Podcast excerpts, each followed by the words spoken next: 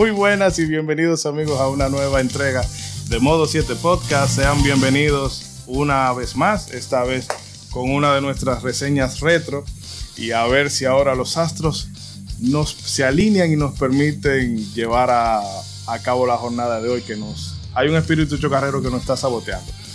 Parece que no quieren que hablen del erizo azul, pero bueno, estamos aquí eh, nuevamente para hablar de un título que aunque sus secuelas directas lo superaron en cuanto a, cuanto a jugabilidad, calidad y presentación en general, no cabe duda de que fue uno de los títulos que cambió la faz de la industria del videojuego para siempre, eh, convirtiéndose quizá, bueno, la piedra en el zapato de la hegemonía de Nintendo en los 90 en el mercado norteamericano.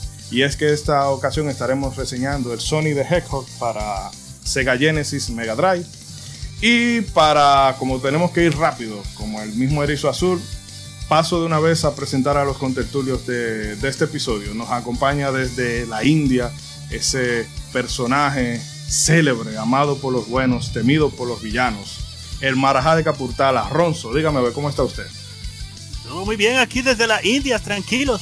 Yoga Flame. Cuidado si ahorita nos demandan por racistas. Eh, sí, verdad, que hay una sensibilidad con todo. Ya al negro no se lo puede decir negro, al chino no se lo puede decir chino, al indio no se lo puede decir indio. Vamos a dejar ese tema. Vamos a seguir mejor con el erizo azul, que tiene un color que al parecer le gusta a todo el mundo, porque cuando salió fue un épico, épico, épico. Vamos a tener un programa excelente hablando de la primera entrega de Sonic para todos nuestros seguidores. Muchas gracias a todas las personas que nos están escuchando. Quédense ahí. Vamos a tener un excelente programa para ustedes el día de hoy. Y también nos acompaña que, bueno, cuando viene a ver deberíamos hacer el programa solamente usted y yo, porque hoy fácilmente este hombre no hay quien lo aguante. Pero Ya lo estaba esperando este show. le damos paso a la gente cobra. Gente cobra, dígame a ver. Muy buenas noches, muy buenas tardes, muy buenos días a los que nos escuchan. Modo 7 Podcast. Aquí la gente cobra nuevamente después de estar ausente por unos cuantos episodios, aunque en el episodio anterior pude hablar un poco, pero no fue suficiente porque realmente necesitaba como tres horas para las cosas que iba a hablar. Pero Ay, Dios mío. Ya, ya yo vi, ya yo vi. yo voy a agarrar primero y voy a voy a pri- primeramente voy a a dar las gracias ah, siempre a- al equipo Gracias, gracias, gracias. y, y por a, pesar de que a, pasa- a pesar de que estamos en tiempos difíciles con esta pandemia que a muchos nos, ha tocado pues vivir eh, de, buenas a primeras porque realmente hasta la edad que nosotros tenemos nunca habíamos visto una cosa como esta. Muchas generaciones atrás sí pero pues estamos aquí informándole como siempre y dándole lo que le y qué más con un personaje que salió para hacerle la competencia al fontanero feliz y contento que es Super Mario y me gusta me gustó que el- la personalidad que le dieron al erizo pues fue diferente a la de Mario porque pues, hay un contraste Preste la entrada, ¿eh? No hay Sí, que la presentación. iba a Él va decir a algo Él va a comenzar con el programa ya y lo que ya voy a arrancar con el programa no importa no pero en fin gracias a todos Isidori, por- pero ponga orden, Isidori, ¿qué es esto? Ya, terminó la, terminó la No, no, presentación. espérese, todavía, ¿no? Gracias a todos por escucharnos. Sigan las recomendaciones de la OMS y cuiden a su familia principalmente, los que tienen, pues sus esposas o sus novias, cuídenla también, denle mucho amor y mucho cariño y mucha comprensión. Ey, ¿Verdad que necesitamos amor en estos tiempos difíciles. Hable con su pareja, comuníquese con su pareja, dejen esos problemas maritales o de noviazgo. Hagan una, hagan una, háganse uno solo en este proceso. Eriance, Se llama- corazón, Eriance, el doctor corazón, Eriance, ahora, le el doctor recuerdo que este modo 7 podcast, este no es quien tiene la razón de Lance Álvarez. Así que vamos, vamos a Señor- comenzar pues con el erizo de Siga Sabrosos. Bueno, Tres horas de poca y después de ahí un after party de como cinco horas más hablando de Sony. No ya, ya, ya, vale la cafeína. Bueno, como ustedes han podido ver, el, el personal hoy está bastante emocionado, así que vamos a darle rápido a esto y acompáñenos para revivir toda esa velocidad y todo ese aire de bad boy que tenía Sony de Hedgehog. Así que acomódense y disfruten del contenido de hoy, amigos.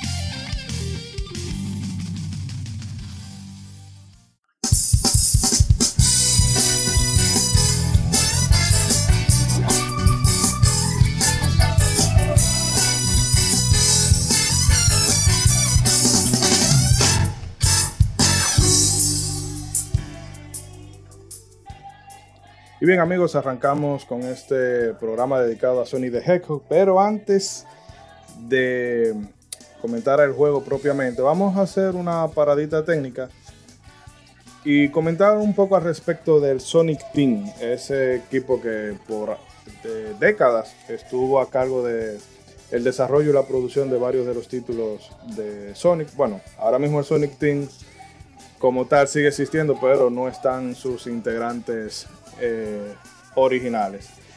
Y vamos a ver, eh, Ronzo, ¿qué nos puede usted comentar al respecto de el Sonic Team? ¿Quiénes los componían? ¿Qué, el rol de cada uno y demás? Bueno, bueno, comenzando obviamente con el nombre principal y más famoso del, del Sonic Team, que es el señor Yuji Naka. Yuji Naka es un programador, diseñador y productor de videojuegos. Yuji empezó a aprender programación desde muy joven, copiando y debugueando códigos que venían impresos en algunas revistas. Tras terminar la secundaria, decide buscar trabajo en Sega, donde fue contratado en abril de 1984. Sus primeras labores en la empresa fueron crear mapas y revisar los disquetes para un título llamado Road Runner para el SF7000. Más tarde, Sega decide ponerlo a prueba solicitándole la creación de un juego. El resultado fue un título arcade llamado Girls Garden, Girls Garden, I'm sorry, como jardín de chicas, que desarrolló junto a Hiroshi Kawaguchi, que es el compositor de Outrun, Space Harrier, Sega Rally, entre otros. Sus jefes quedaron tan impresionados con el resultado que publicaron el título, lo que le ganó reconocimiento entre sus colegas. Más adelante, volvió a demostrar su talento con el Fantasy Star para Master System, ya que fue responsable del efecto pseudo 3D en ese juego. Tras el lanzamiento de Sonic the Hedgehog, se mudó un tiempo a Estados Unidos, donde colaboraría con Mark Cerny en el Instituto Tecnológico de Sega, que era en ese entonces la rama americana de Sega. En lo adelante, estuvo a cargo de la programación y o producción de los títulos de Nights into Dreams, Burning Rangers, la, franquicia Fantasy Star, entre otros.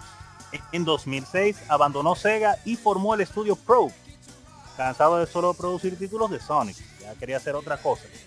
Desde 2018 trabaja en Square Enix, sorpresa, sin que hayan presentado ninguna novedad hasta la fecha.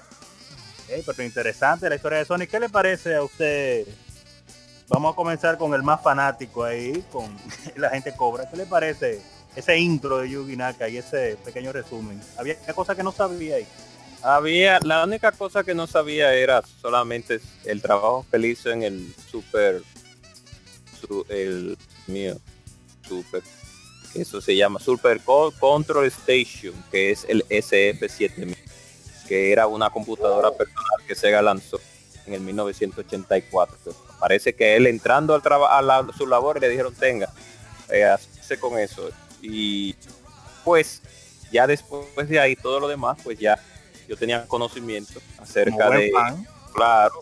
Además de que hay que recordar que el instituto tecnológico de Sega como como dijiste hace un momentito pues era la rama americana de lo que muchos considerarían hoy lógicamente las compañías occidentales subsidiarias de las de las macroempresas. Vamos a poner un ejemplo. Capcom USA es un ejemplo de una subsidiaria que tuvo Capcom en sus tiempos para traer los juegos o desarrollar juegos aquí en Estados Unidos.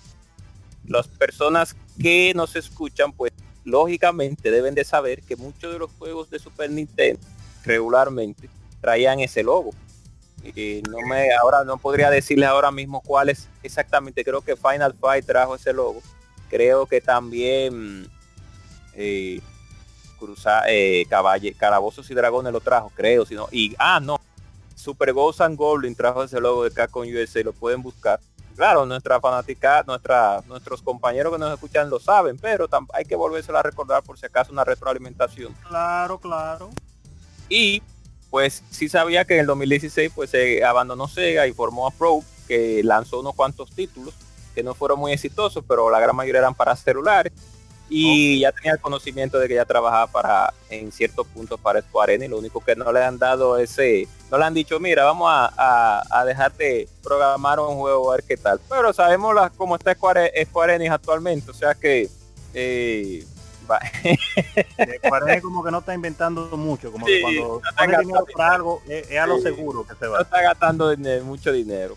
Pero sí todo el que todo el que pudo jugar también ya para terminar mi comentario que se ha tenido un poco, pues todo el que pudo jugar Fantasy en no en Mega Drive o en, Sega Genesis, sino en Master System, pues se pudo haber dado cuenta de las bondades que se, se utilizaron para el desarrollo de las técnicas tridimensionales que utilizaron en el juego.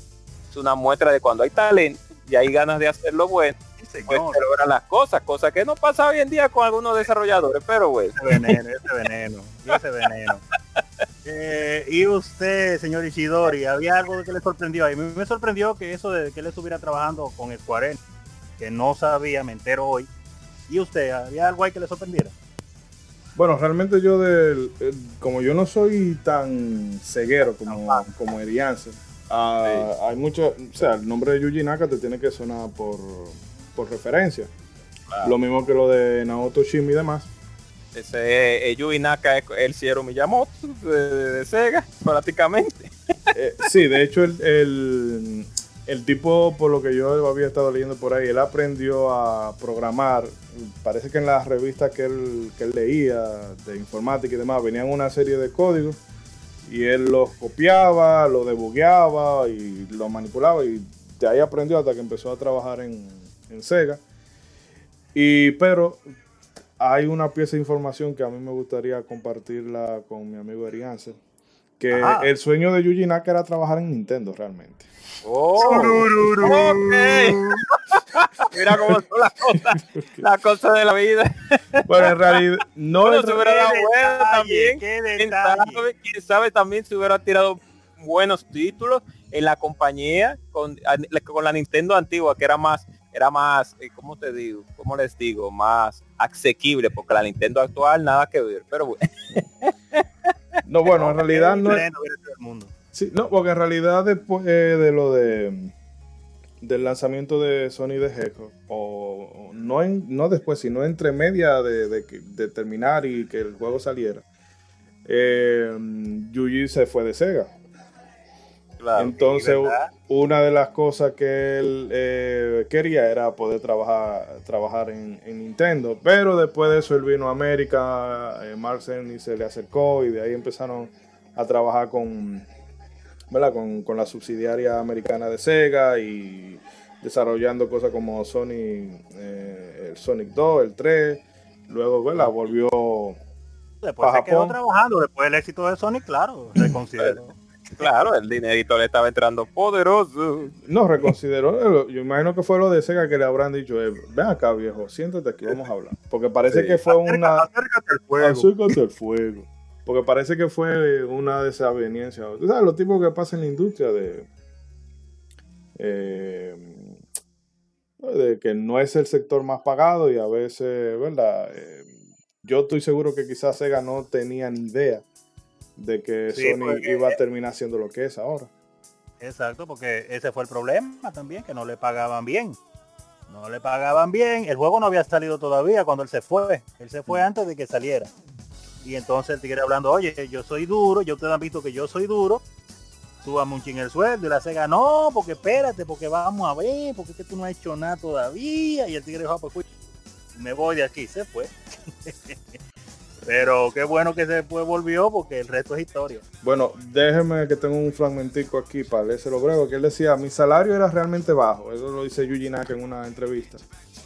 Y no pensaba que podía seguir así, así que renuncié. Yo había trabajado muy duro en, en Sonic y tenía mucha confianza en él, pero Sega había predicho que el juego no iba a vender tanto y entonces en la evaluación que ellos le hacen a los a los empleados, bueno, el, review que ellos le dieron no era muy, muy alto y el tipo dijo, no, no, pues, pues me voy. Pero era eso, que Sega no tenía, eh, en, un, en un inicio no tenía confianza en el juego, pero hemos visto que se convirtió en la joya de la corona. O sea, no el juego como tal, pero sí la, franquicia. No, pero el juego, el juego, el primer juego de, de Sony, en su momento, en su momento, fue la joya de la corona en América.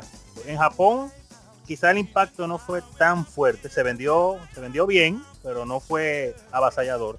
Pero en América, eh, el, primer juego de Sony fue lo que ayudó a, a poner a Sega tú a tú con Nintendo, porque yo como que le faltaba ese empuje.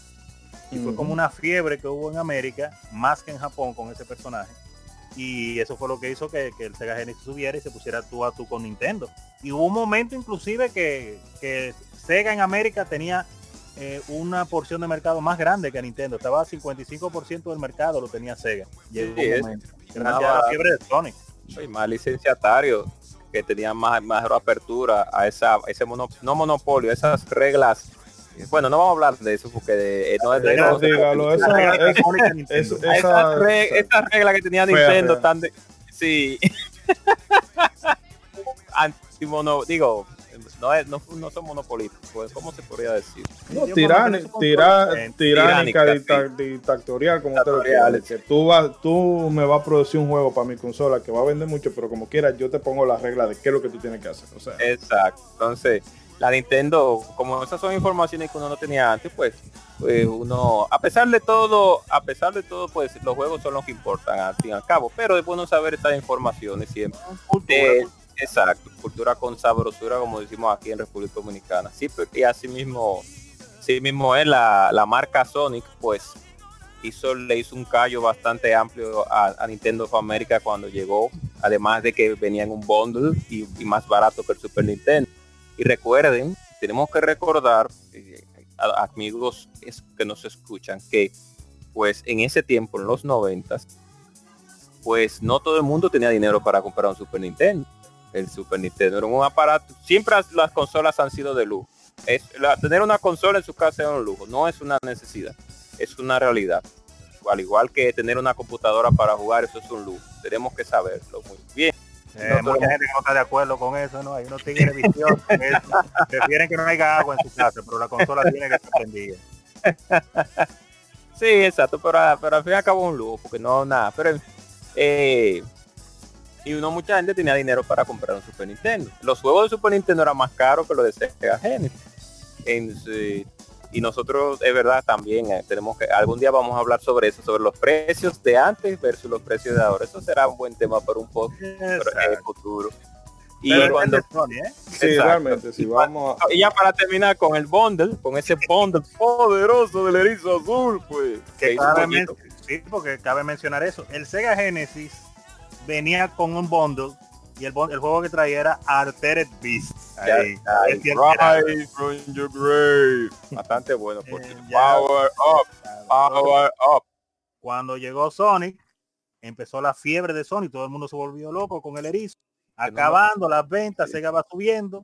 me recuerdo quién fue el, el, el, que impulsó eso, Buishidori. Ustedes se recuerda el nombre de la persona clave fue el, que fue de Sega of América, pero no me acuerdo el nombre. de Tom Kalinski, que fue que el tipo venía de, de Mattel. Sí.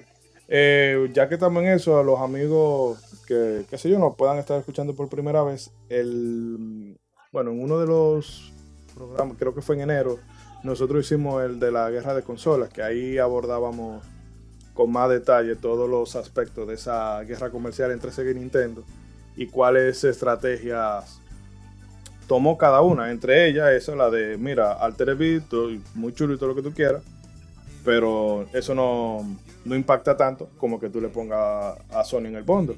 Que Hayao Nakayama en un principio no estaba muy, muy con esa idea, dijo que no.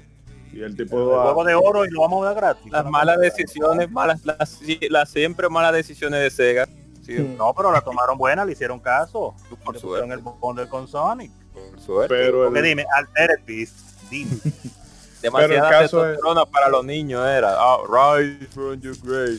Yo, El no, no caso hablar es- de eso. Porque no, no, por eso le digo que el caso es que jugadores débiles. Hay muchos jugadores débiles actualmente. mu- Muchos Deja- jugadores. deja Déjese- terminar, no ataque a los players, deja a Jordi Déjese, déjese no tema. Erianse. Lo que digo es que el que quiera empaparse más al respecto, bueno, ahí tiene tiene el programa, lo puede buscar en, en cualquiera de nuestras plataformas. Eh, Sega versus Nintendo se llama el programa. Eh, ¿Qué más? atrás. Eh, ¿Qué más no tiene para contar. No, no, o sea, que ¿qué más no puede contar usted por allá? No, claro, iba a mencionar que obviamente el, el equipo que desarrolló el primer Sonic comenzó siendo un equipo pequeño de personas y pues después fue creciendo con, con medida que fueron saliendo las próximas entregas. Entonces no solamente Yugi Naka, que es el más famoso, claro está, y la pieza principal, fue el que se encargó de esta primera entrega, sino que tenemos tres personas más con papeles muy principales acá. Y vamos a continuar ahora hablando de Naoto Oshima. Naoto Oshima es un artista y diseñador que se unió a las filas de Sega en 1987, luego de haber trabajado en una compañía de diseño. Oshima aspiraba a ser un artista de manga, oigan eso. Pero al no tener suerte en ese respecto, pues decidió probar suerte en la industria del videojuego, motivado por su deseo de hacer feliz a la gente, en especial a los niños, con su trabajo. Era un soñador el hombre. Eventualmente crearía los diseños de Sonic y de Dr. Robotnik, o, o Eggman, como lo conocemos mucho. Y también estuvo a cargo del diseño de los títulos desarrollados por el Sonic Team. Tras su salida de Sega, formaría una empresa llamada Artoon. También tenemos a Hirokazu Yasuhara, que es un diseñador de videojuegos y el encargado de diseñar los niveles del primer Sonic. Pero una pausa, eh, Ronzo. Ah, claro, diga, diga. Digo, no, para debatir un poco de la figura de, de- Para debatir un poco la figura de Naoto Shima, que realmente. Bueno, es el padre de, de Sonic, por lo menos del, Sí, de- del modelo, del, del personaje como tal. Eh, ya la. Ya Igual Yuji que- Naka programó. Bueno, de hecho, fue el que le dijo a Yuji Naka en un, en un principio: Mira, Sega va a habilitar habilitó un concurso para crear el killer app que iba a acabar con Mario. Y Que ellos querían que acabara con más. sí. Y entonces Naoto Shima dijo: Mira, desarrollate un demo y yo voy haciendo el boceto de los personajes. Que en- en ahí vemos que no solamente es el padre de la el padre del diseño, sino que también fue el que le dio la, la chispa de inicio a Yuji Naka para que el tipo empezara a meter código. Casi nadie, casi nadie recuerda a Naoto. Bueno, no casi nadie, sino muchas personas, claro, está, ponen sobre, anteponen. Ah, el- se podría sí, se puede- sería la palabra correcta, anteponen. Sí, creo que Sí, le se ponen puede. el nombre de Yugi Naka porque es el más el más reconocido. Es como Keiji Inafume con Mega Man, que el- al fin y al cabo Keiji Inafume fue el que se encargó sí, a ver, solamente de los bocetos y de algunas cosas de los juegos y hay otra persona detrás de pero todo el mundo conoce a más Keiji Inafume por el creador de ser el creador base de Mega Man. Pero él no fue que lo creó. Mm, Entonces eso él mismo pasó acá con no Keiji Inafume hizo el, el Moishidori ayúdeme No, eh, wow, lo que pasa es que se me escapa ahora el nombre del creador original de, Mega Man. Yo de Mega Man. Pero cuando Inafune, cuando Inafune entró a Capcom, ya el diseño de Mega Man estaba. exacto Eh, Exacto. él lo que hizo fue, no más, re- si mal no recuerdo, fue eh, darle retoque en algunas cosas y diseñar los Robot Master y demás enemigos. exacto. Pero el personaje de Mega Man como tal ya estaba hecho. Que Ah, exacto. Akira, Akira Kitamura, exacto. sí. Entonces pasa lo mismo aquí, que Naoto Fukushima, pues es el, el padre, como dijo, como dijiste tú, está como ahora mismo el padre de Sony, porque él fue el que lo diseñó. Pero todo el trabajo regularmente se le atribuye a Yugi. Ay, Yugi. No, porque era el que tenía como, vamos a decir, Yugi fue que lo programó. el departamento. Sí, exacto. Él era el lead, el lead programmer. El líder, el líder. Hmm. programmer. programmer, sí. Programador líder. Entonces a él te lo tiraron encima, pero la idea original Pero eh, Naoto Shima, pues ha hecho muy buenos trabajos con la compañía que tiene actualmente. Bueno, de las Story en el Nintendo Wii, Moishidori, Ah, que lo no sabía que era él. Mm. fue la compañía Turbo que lo desarrolló. Y algunos cuantos juegos tiraron para Game Boy Advance también. Eh, yo le quería traer esa compañía hace un tiempo porque como yo vivía metido en los foros, siempre viendo cómo iban los desarrolladores, ah, porque uno, uno tiene que entender algo, el, negocio de los videojuegos, la, de negocio, es una belleza de, por fuera, pero por dentro es un desastre en muchos aspectos, porque hay muchos programadores que hasta dejan meses y hasta y no meses y, prácticamente hasta años alejado de su familia por darnos un buen producto y algunas veces la compañía no no como se diría no no le pagan como deberían a los desarrolladores entonces esas personas gastan muchos esfuerzos para nosotros para traernos un producto de calidad y al final al cabo no son tan remunerados por eso muchos se deciden irse porque no eh, no tienen los mismos conceptos que tiene la empresa. Para empezar, lo que muchas veces hace es exprimirlo a los desarrolladores. Pero bueno.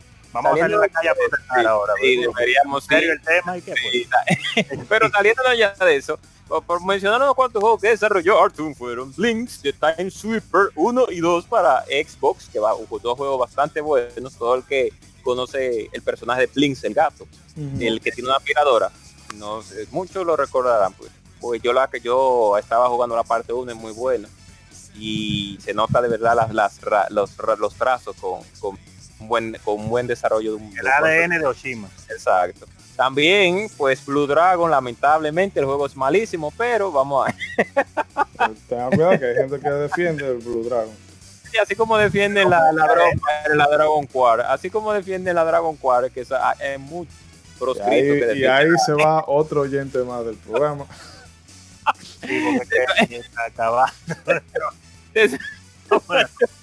La yo la, todos esos proscritos que defienden la Blue Dragon. Bueno, algún día hablaremos un, hablaremos un poco de la bondad. Bueno, pero Blue, de Blue Dragon, eh, la veda se abrirá en el 2030, yo creo. No, vamos la veda, para esa, la veda para esa generación. un Patreon para ver si realmente quieren ver ese podcast y que paguen porque es difícil entrar a la cultura eh,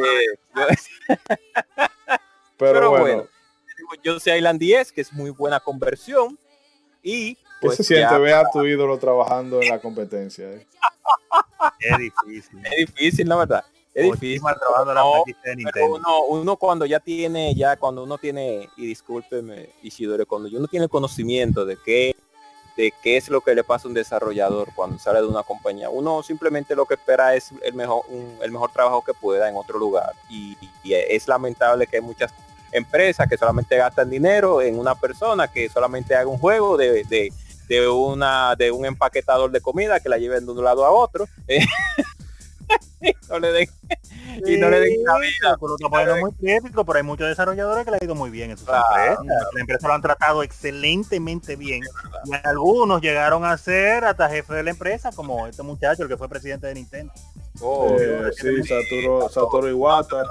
Satoru Iwata entró como programador y llegó a ser presidente de la compañía. Tenemos mediocridades como Tetsuya Nomura. Yo estaba pensando en ese mismo también. De, una persona mediocre, ¿verdad? Hecho solamente creo que dos juegos buenos en su vida, en su trayectoria. Después de ahí no sirve para dibujar. Más sirve para dibujar y, el que ah, vamos. pero vamos, pero okay, el hijo de, Bouncer. vamos pues bien, Naoto Shima, que una cosa que me, que me, gustaría resaltar es esa que bueno, esa mentalidad soñadora que él tenía de, ah, de que yo quiero hacer feliz a la gente con mi trabajo, que es una cosa muy naive y lo que tú quieras, pero habla mucho de cuál era la mentalidad en el mundo de los videojuegos en esa época, que la gente quería hacer las cosas, obviamente, porque un trabajo, pero también por un sentimiento de, mira, yo quiero que la gente lo, lo pase bien con esto y no, solamente por el dinero. y no solamente con una mentalidad de, mira, eh, vamos a, hacer, a sacarle hasta el último céntimo a la gente, que eso es lo que ahora, ahora el, el videojuego dejó de ser algo ah, muy artesanal en la mayoría de los casos, para ser algo meramente comercial y que está, que ya no son el equipo creativo la que lleva las riendas, sino la gente de marketing, la gente que te dice, mira, el juego tiene que tener esto, tiene que enfocármelo así, no me lo puedes poner así, tú sabes que va para este target, tú sabes que tú no me lo puedes, eh, o sea, pensando en cómo vamos a hacer en cómo sacar el máximo rendimiento económico, más que pensar en, coño, la gente lo pasará bien cuando lo, cuando lo juegue. Pero eh, son cosas... No, era algo diferente, definitivamente. Era alguien muy diferente, porque mantener esa mentalidad con, pues, como está el mundo actual, y él intentar venir de haber ya, vamos a decir, no logrado su objetivo en, en, en, el mundo del manga anteriormente y seguir con esa mentalidad de no, no, yo tengo que seguir viendo dónde yo logro encontrar mi punto para yo hacer algo que haga a la gente feliz. Oye, es una mentalidad muy... Una, una mentalidad muy, esto, singular. Estoica, eh, eh, estoica se, dice, se podría decir. Muy singular, muy singular. Sí, una persona que tiene muy buenos, tiene muy buenos pensamientos hacia la humanidad. Hacia muchos, muchos japoneses también. Pero no lo deja. Ah, por cierto, tengo que decir que el equipo de Atum ya para terminar mi no seguir, sí, pues que también desarrolló la versión de Wii de Club Penguin Game Day, que por cierto, hace como dos años, un año y algo creo que cerró sus servidores. Es muy lamentable porque había muchas personas en Club Penguin. Club Penguin era como una red social, solo que tú tenías tus pingüinos, ponías tu corbata, le ponías tu sombrerito y hablaba con muchas personas. Entonces, hay un video inclusive de cuando cerraron el servidor, es lamentable, es muy triste. ¿Por qué pingüino? Yo no sé. Bueno, pero también hay gente que abre OnlyFans y quiera poner su pingüino que haga. Que haga nadie había pingüino antes, nadie había pingüino. Aquí, que por cierto, muchas cosas hay que hablar sobre eso, porque usted se recuerda, Isidore, estamos cuando en el PlayStation 3 eh, Sony iba a crear su red social dentro del, PCN, que era con gente normal. Que eso nunca funcionó. estaba el, el, el Mi, estaban los Mi, y Sony quiso intentar que algo más adulto y a nadie le gustó. Es que, es que la gente no está pendiente. En la vida real es aburrida. Nadie quiere estar de que, que, que, con gente de que, se parezcan a, ti. Tú lo que quieres es ver tu pingüino con tu sombrero, que eso es lo que tú quieres. Nadie quiere estar de que llegando del trabajo y viendo de que una gente. Pero bueno, vamos, vamos, vamos a encaminarnos de nuevo a donde estábamos. Vamos, vamos a seguir, por favor. ¿Quién más? Lamentablemente de ¿Quién más nos puede contar? Claro, claro, continuando con el pues con el Sonic Team tenemos acá otro miembro importante que es Hirokazu Yasuhara. Hirokazu Yasuhara es un diseñador de videojuegos y el encargado de diseñar los niveles del primer Sonic. Una persona súper importante porque dígame, niveles de Sonic es que no es lo mismo, no es lo mismo de que solamente ese scroll lateral de que salta un chin con el Mario. En Sonic los niveles son dibujados, digo, lógicamente Mario fueron dibujados, pero son más además de que son más estéticos, pues tienen más mayor complejidad, que fue una de las cosas que a las personas más les gustó, más retador. Ajá. Totalmente pusieron su sello. en este caso, Ajá, ajá. Tú me dices que agarra, que agarra, hacerte tres niveles con cinco o seis pantallas e intercambiándolo en orden a los obstáculos. esa crítica, esa crítica. No, está bien. Yo siga. Siga veneno, qué veneno. Déjame terminar, déjame terminar. Dejen el veneno. Dejen el veneno. Diga el nombre, diga No, no, siga, siga, siga dándole. Diga el nombre, diga el nombre. Mira, mira, entonces, espérate, diseñó los, niveles del primer Sonic, Hirokazu Yasuhara, en base a una demo creada por Yugi Naka. Yugi Naka hizo la demo, como ya mencionamos hace unos minutos, y él dijo, ah, pero es el estilo, pues espérate, lo vamos a meterle mambo a esto. Esta misma función la desempeñó en múltiples entregas de la franquicia. También dirigió entregas como Sonic 3 y Sonic 3 and Knuckles y otras. A finales de los 90 se pasó a trabajar a Naughty Dog, donde fungió como diseñador de los juegos de Jack, de Jack and Daxter, y el primer Uncharted. Así que ya ustedes saben cómo fue la carrera de ese señor, que no nada más Sonic.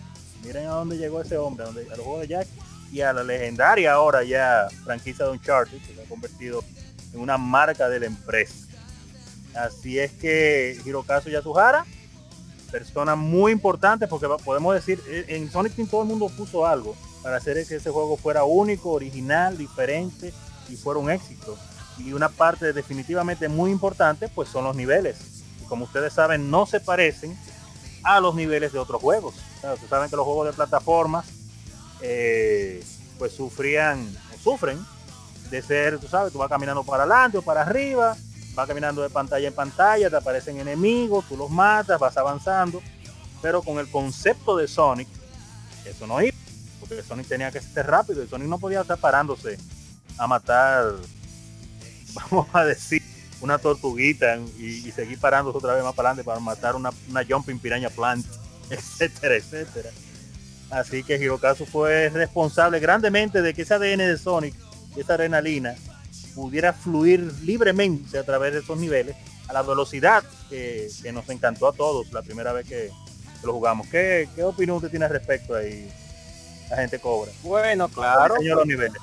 diseño los niveles de la saga de claro, siempre han sido muy eh, hay muchos que son espectaculares, muy bien diseñados, disculpen, hay otros que son un poquito más lineales, disculpen al Luffy que está ladrando ahora mismo, pues Luffy quiere Luffy, Luffy está bien ahí. hacer un podcast hablando sobre nuestro perro aquí. Pero eh, tenemos que observar de que, como tú mismo decías, estamos los niveles de Super Mario. Vamos a hablar de la competencia directa que Mario. La candela, ¿no? Pero háblame de Sony, ¿por qué que tiene candela? ok, bueno de la simplicidad a la modernidad, pues hay muchas cosas.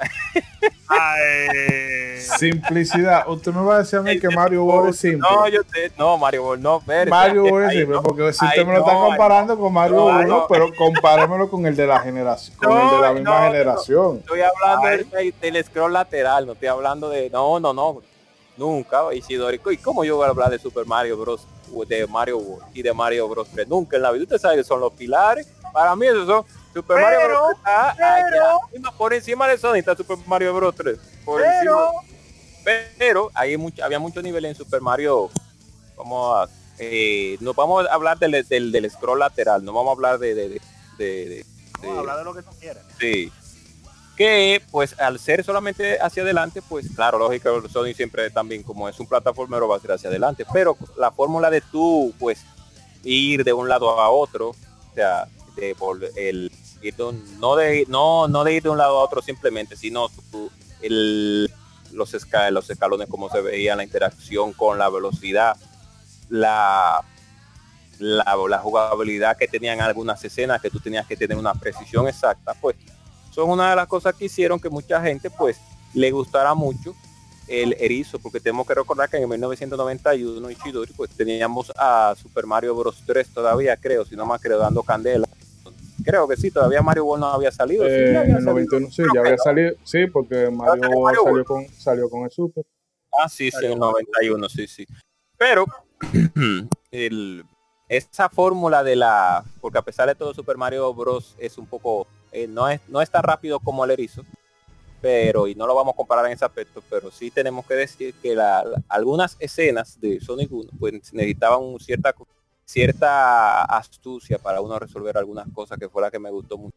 No voy a hablar de las otras entregas porque ya se, se un poco y no podemos comprar porque Mario nada más de Mario World nada más salió solamente una parte para Super Nintendo, que es algo clásico en los juegos de Mario para Nintendo, a excepción de la, la Super Mario Galaxy, que salieron, salió Galaxy, Super Mario Galaxy 1 y 2, si no más recuerdo.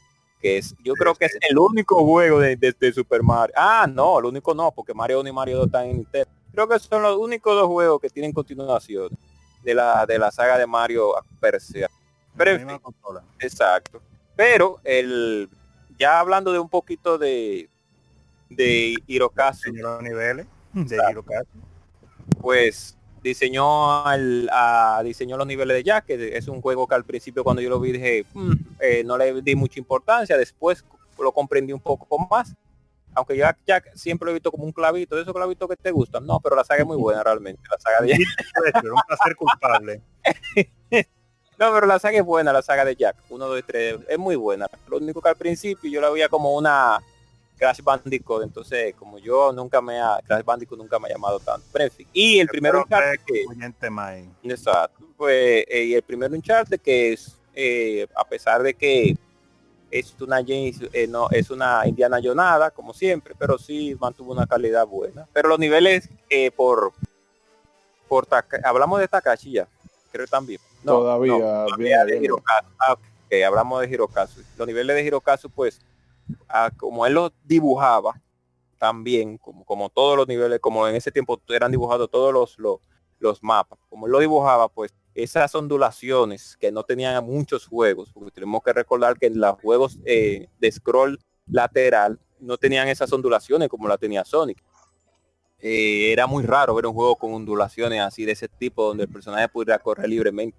Y además de eso, los tres, las, el juego creo que contiene tres capas, si no más creo, de lo, en la información que tengo, tres capas para eh, especificar ese efecto de profundidad cuando tú saltas, que no solamente es un plano lateral que tú ves con unos cuantos arbolitos y ya, sino que tú saltas y ves tus scroll laterales para darle esa profundidad de que realmente tú estás en una isla.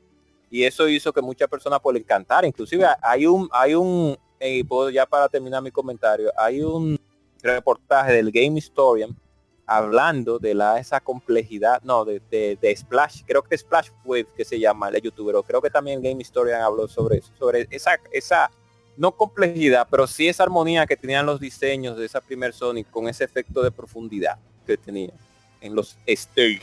Así que más nada que decir. No, fue, fue épico, fue épico. Eh, después de esta corta interacción de la gente cobra, eh, Ishidori, usted le queda algo por decir ahí, cerca del señor Hirokazu Yasuhara. Ishidori. Hey, hello. Ishidori. Estoy aquí. Ah, después estoy ido. no, decía que después de la corta interacción de la gente Cobra y tenía algo que decir acerca del señor Hirokazu Yasuhara. Eh, no, solamente mm, ya Erian se abundó bastante de lo, bastante. de lo que cabe decir. Eh, pero, por ejemplo, él puso las bases de lo que es eh, un charter ahora, eh, la, la saga Uncharted.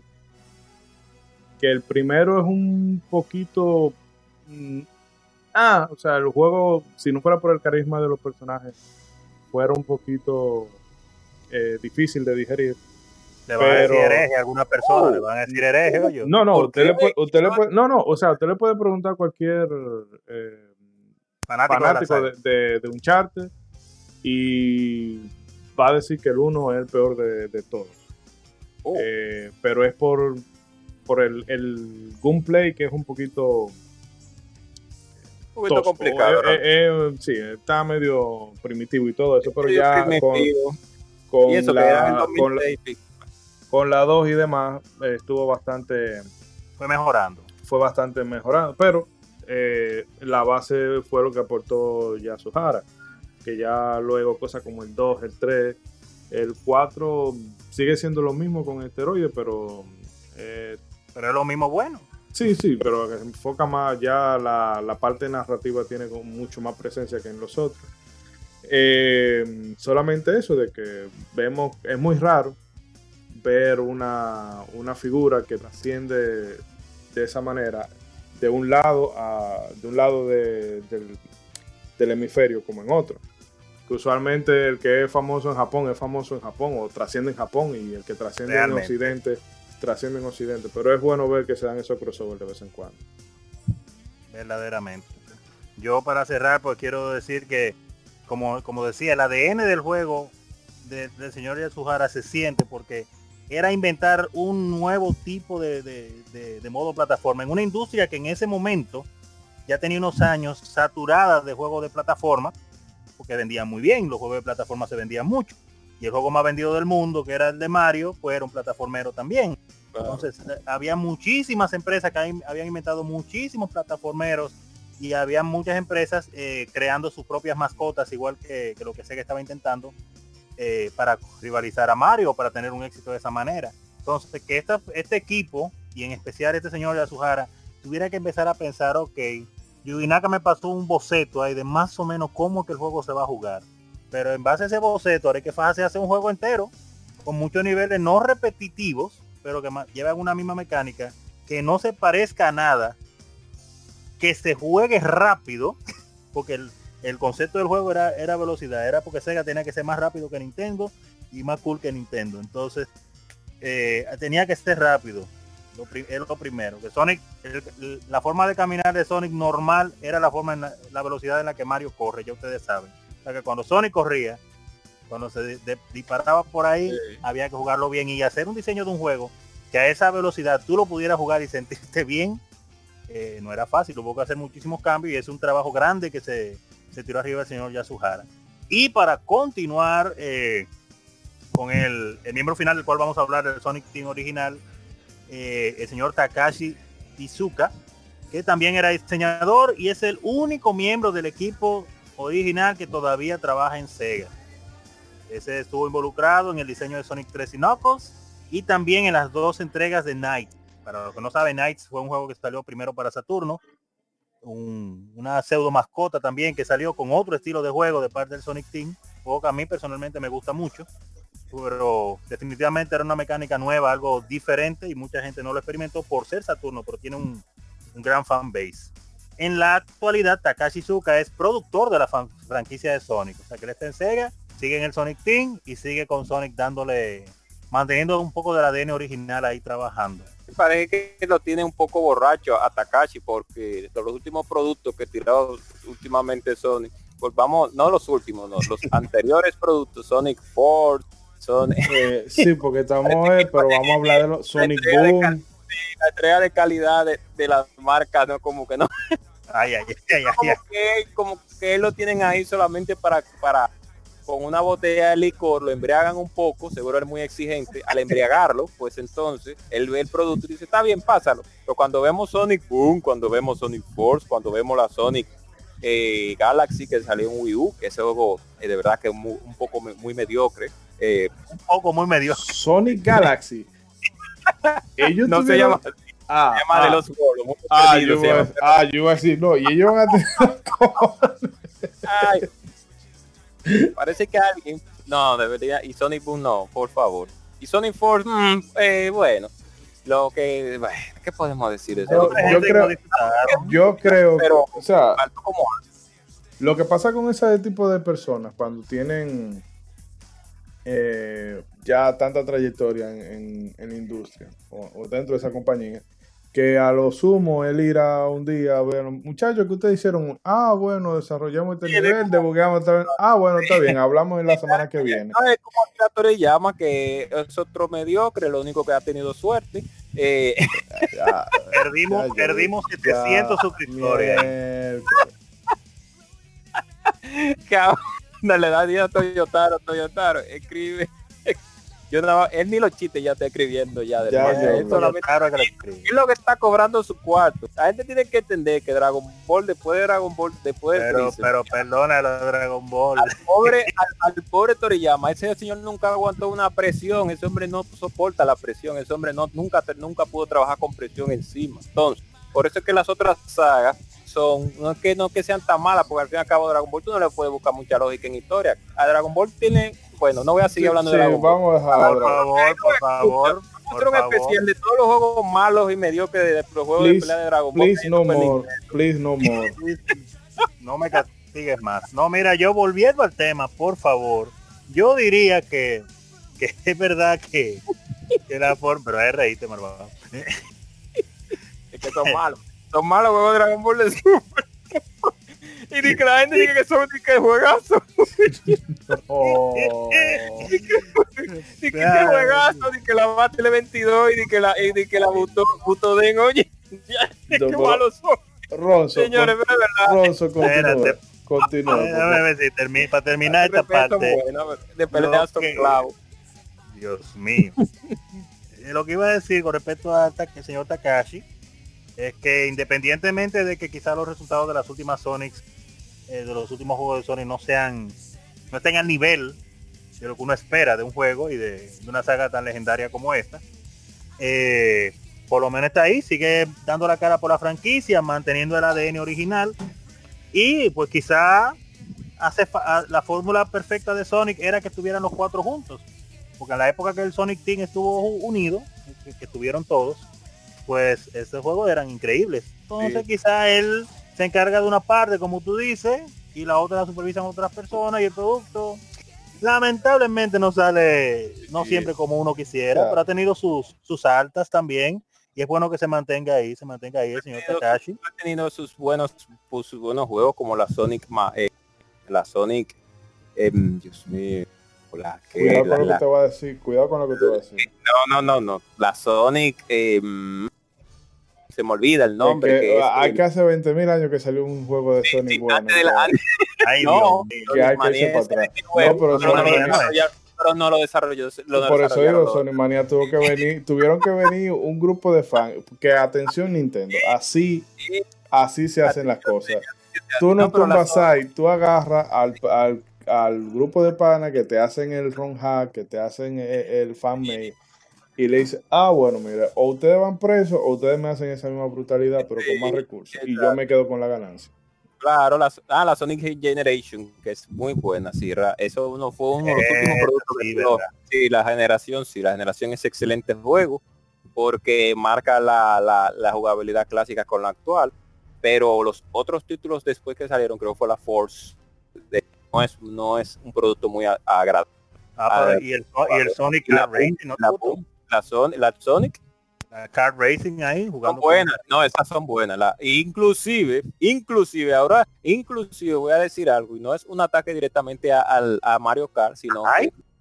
la idea de Mario Kart 7 creo que fue, si no más recuerdo, Mario Kart, de convertir los los, los kart en diferentes, en diferentes eh, autos en medio de, del, del del terreno. Eso no, eso no fue inventado por Nintendo. Nintendo copió eso de las de la Sony, de las, de las del, del juego de Sony.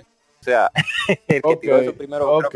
¿Y, creo de que quién, y, de de ahí quién copió, ¿Y de quién copió Sonic Ya. el estilo de juego de carrera entonces? Bueno, te- no, eso sí. Ah, ah, ah, lo que igual no es ventaja, lo que igual no es ventaja. Sí, todo el mundo se copia realmente, sí, sí. sí. Oye, pero, pero déjeme, no me su, no me, no me tire de la, de la, de- de- del, del, de- del edificio cuando yo estoy a- alabando la compañía. Pero bueno, vamos. eh, No, no, pero antes de eso, yo creo que el que tuvo la idea principal, creo, creo, creo que fue Nau- Naughty Dog, creo que fue el primero que comenzó con esa idea. Creo, si ya para hablando a sinceridad, ya creo, pero lo voy a buscar y en la próxima Lo voy a decir, sí. El próximo corte. eh, bueno, Ronzo, no sé si quiere apuntar una última cosa de. No, yo lo último que quisiera decir, lo último que diría en, en base al señor Takashi Suka, estamos hablando del Sonic Team, es que él tuvo la, vamos a decir, la interés y la amabilidad. Hace unos tiempos ya estábamos, ya que estábamos mencionando el asunto de, de, de que algunos juegos de Sony no estaban yendo muy bien en la última década, y en el 2015, precisamente antes de que salieran los juegos ya mencionados, él habló públicamente y él dijo, oye, yo reconozco que los juegos de Sonic no han salido muy buenos que digamos y no debe ser así para una franquicia legendaria. Entonces en 2015 fue cuando él se propuso eh, sacar mejores juegos definitivamente que, le hicieran honor al sello de calidad que de tantos jugadores, tantos seguidores que tenía como es el equipo del Sonic Team. Y después de ahí fue que salieron los juegos que ustedes mencionaron que ya fueron buenos, inclusive permitieron eh, lo que ustedes mencionaron, que desarrolladores que no eran directamente de la compañía, sino fans, vamos a decir prácticamente, los ayudaran a hacer un juego de Sonic como tiene que ser y salió bien. O sea, Claro, no, es, es que- algo, es algo que no muchas compañías se atreven a hacer. No, y el que estaba Vamos a en- y el- hablar del proyecto de Chrono, ¿cómo se llamaba? Chrono Revolution era. El Sí. que. No, Que y iban que- al 3D. Sí, pero- y también que fue un, un- un veterano que hizo, desarrolló la Sonic Manía, eh, porque él inclusive, eh, pues hasta su propio motor gráfico, él no tenía, él tenía mucho tiempo desarrollando juegos para Sonic. Pero él eh, incluso corre, él incluso corrigió el por ese asqueroso que sacaron en Game Boy Advance. O sea, no lo corrigió, sino como que hizo un, un fanmade eh, arreglándole el frame rate, eh, el efecto del parallax, ajustándole un poco la... eh, El personaje se controla mucho mejor porque esa, esa versión de, de Game Boy Advance de, de Sony de Hedgehog es un poquito... Da, da pena y vergüenza. eh, Pero-. Pero, pero lo bueno, permitieron, señor. lo permitieron. Eh, No, vamos no, a, eh. no, vamos a, Ah, hacer- a avanzar a hacer. Sí, ¿Cuál déjeme es la idea? el- no, No, el dato técnico solamente. Que el juego que comenzó con ese proceso de cambiar las gomas y cambiar los los los eh, cards fue en la Crash Nitro Kart de PlayStation 2. fue el primero, eh, por lo menos el primero que tengo información de haber hecho eso. O sea que Mario y Sony copiaron de Crash en ese aspecto para sus versiones después, eh, próximas, sus próximas ah, entregas. O sea que ya ustedes saben. Amén. Pero bueno, vamos a avanzar que todavía nos queda un poco de material por debatir, así que eh, le dejamos con una promo de nuestros amigos y volvemos con Sony de Hedgehog en el próximo bloque.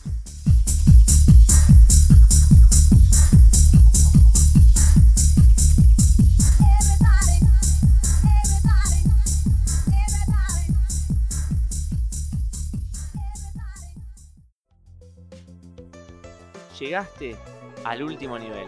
Bienvenido a RetroQuest reviví con nosotros la magia de todos esos juegos que cautivaron nuestra infancia y adolescencia. Todos los martes, 17 horas, podcast Retro Gamer en vivo. Encontranos en twitch.tv barra bitlowtv y también en Facebook, YouTube y Spotify. RetroQuest. Somos Legión, somos gamers. Legión Gamer Podcast. El gaming nos une un podcast enfocado en tratar juegos de actualidad y del pasado con la relevancia que merecen. Puedes escucharnos en iBooks, Spotify, TuneIn y demás plataformas de podcast de tu preferencia buscando Legion Gamer Podcast. Recuerda seguirnos en las redes sociales como Legion Gamer RD. Visita nuestra página de Facebook para que seas parte de nuestros streams de las Game Femérides, donde conmemoramos algunos títulos jugando en su aniversario. Porque todos jugamos, el gaming nos une. Legion Gamer Podcast. Hey, ¿qué lo que, mi gente? ¿Cómo están? ¿Cómo se sienten? ¿Todo bien? Yo sé que sí. Les invito a que pasen por mi canal de YouTube, El Tipo Full, a que se diviertan un poco y disfruten conmigo de las peripecias que pasamos en los videojuegos. También estamos en la plataforma de Twitch, Facebook, Twitter, Instagram y TikTok.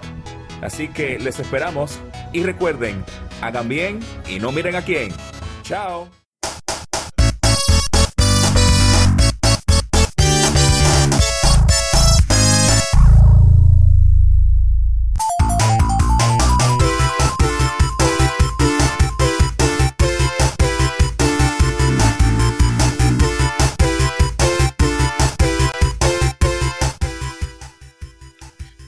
Bien amigos, regresamos. Ahora sí vamos a...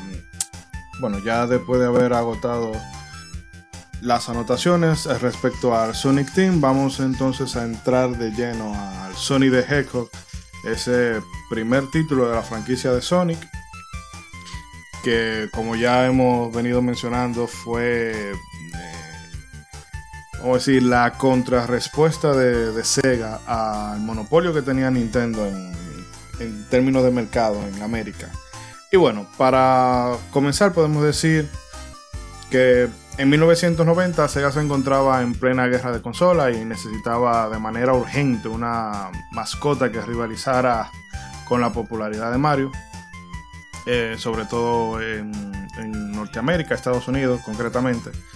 Por lo que Hayao Nakayama, presidente de la empresa en ese entonces, decide abrir un concurso para que sus empleados sometieran ideas de bocetos y proyectos de una mascota que pudiera eh, cumplir con los requisitos, eh, con los anhelos que él tenía, vamos a decir así. Em, en ese entonces, eh, Naoto Shima tenía ya tres años trabajando en la empresa y tenía la, ilusión, el deseo de encabezar un proyecto. Así que él le solicita a Naka que desarrolle una demo, que sería el avance del gameplay, mientras él se encargaba del diseño de los personajes. Em, desde un principio yo tenía claro que la mascota iba a ser un, animal. Em, se barajaron varias eh, opciones. Si ustedes buscan en, Google y demás, pueden darse cuenta de, eh, de que el rango de posibilidades era amplio. Iba desde señores mayores, eh, conejos, mm, armadillos y demás. En fin, que hubo una, la real tormenta de ideas ahí. Em, Oshima en un principio había pensado en un conejo, pero Naka le, explicó que la idea que él tenía de era como un personaje así de, estilo, eh, así, de manga, pero no necesariamente por el estilo del dibujo, sino por, por la estética, eh, que pudiera rodar. Eh, también por un asunto de programación, de que era más fácil programarlo. El, spray para rodar era más fácil de programarlo con un animal que cumpliera con esta característica. Eh, con esta petición, bueno, Naka Oshima se va unos cuantos días de vacaciones allá en Nueva York y tiene, se lleva unos bocetos para mostrárselo a las personas en el, en el Central Park. Eh, estaba un conejo, un señor con barba que mm, sería, terminó convirtiéndose en Robotnik, que eso a mí me parece descabellado, o sea, un señor con barba como mascota de una compañía de videojuegos, está como Bueno, pero era redondo por lo menos. Iba a servir para rodar. Mm, pero como que no sé, pero en fin. A final de Sí. cuentas, eh, el boceto que resultó más atractivo para la gente fue el del erizo. Mm, Finalmente, obviamente, eh, como ya es historia conocida, fue el diseño ganador del concurso, pero hubo que hacerle algunos unos ajustes. Entre ellos, mm, se le puso un color azul, porque originalmente era un color como... eh, ¿Cómo qué? Era una cosa que estaba entre azul y verde. Sí, exacto. Era como, eran como los primeros, bueno, no, no era como el diseño original de Kirby, que Kirby era originalmente amarillo, el dragón de Kirby, que después fue Miyamoto que le dijo a, a mío, se me olvida el nombre de este desarrollador. Ah, Iwata. Ah, no, a Iwata no, a Yokoi, a Yokoi. no, a Yokoi no, al que desarrolla Smash Bros. Eh, oye, se Ah, nombre. Sakurai. a Sakurai, le dijo Sakurai, no, no lo ponga. Que por cierto, eh, Kirby iba a ser un personaje normal, no iba a ser el protagonista. Después fue que Sakurai, eh, Miyamoto le dijo a Sakurai, pero ponlo rosado, a ver qué tal. Ah, pues está bien. Dale para allá. Sí, era, iba a ser amarillo, por eso hay bocetos de Kirby amarillo por ahí eh, en la del celular. Eh, que no- Ok. Y Sonic entonces iba a ser entre como un azul verdoso o un verde azuloso. Una cosa como un turquesa. Raro. Eh, el nombre del color no recuerdo en inglés cuál era, pero yo lo busqué traducido y en español no hay un equivalente para ese color. ¡Wow! Eh, el caso es que, bueno, se le hizo ese cambio, ¿verdad? Un azul que considera con el, con el logo de Sega. Las botas que utiliza se inspiraron en la que utiliza Michael Jackson en la portada del disco Bad. Y bueno, los colores blanco y rojo son inspirados por Santa Claus porque Oshima decía que ese era el personaje más famoso de- del mundo. ¡Oh! Que traía alegría, que era lo que él quería hacer, traer alegría a los Exacto. niños. Hay muchos regalitos y muchos y muchos juguetes y mucha leche y galletas. No, si, si Oshima, si Oshima eh, eh, eh, hubiera creado Sonic ahora en pleno siglo XX y sale con eso de que él quiere llevar alegría a muchos niños y se frustra con eso, lo acusan de pedófilo. Es un problema. Claro, lo Eh. acusan de. o habría que ver qué color utilizaría hoy en día él en base a eso. ¿Qué sale? ¿Con qué cara se alegran a los niños actualmente? No, o sea, de eso, ya eso está bastante democratizado ahora. No creo que haya Color de Eh, Fortnite. Pero yo entiendo que mm, inconscientemente el, el personaje está bien diseñado porque, o sea, los colores, tiene los colores de la empresa y la, bueno, la, la estética de los, de los zapatos que quiere, ¿verdad? Tirando a los Michael Jackson y demás, Claro. era bastante juvenil y bastante lo que se llevaba en la época, que eso es, un muchacho lo ve, o sea, el diseño de Sony tú se lo pones a un muchacho ahora y le sigue pareciendo eh, un- bastante bueno, solamente hay que ver el éxito que ha tenido la película. Y, y- y era lo que estaba buscando Sega, ser cool entre los jóvenes, ser la compañía cool, mantener esa, esa imagen y lo lograron totalmente con Sonic. No, sí, y en los 90 yo no me quiero imaginar el, sea, el que fue a una tienda a comprar su Mega Drive y se encontraba con esto, que decía, wow, pero entonces la, la consola de por sí se ve bastante mm, futurística, eh, la estética que tiene y el personaje que la...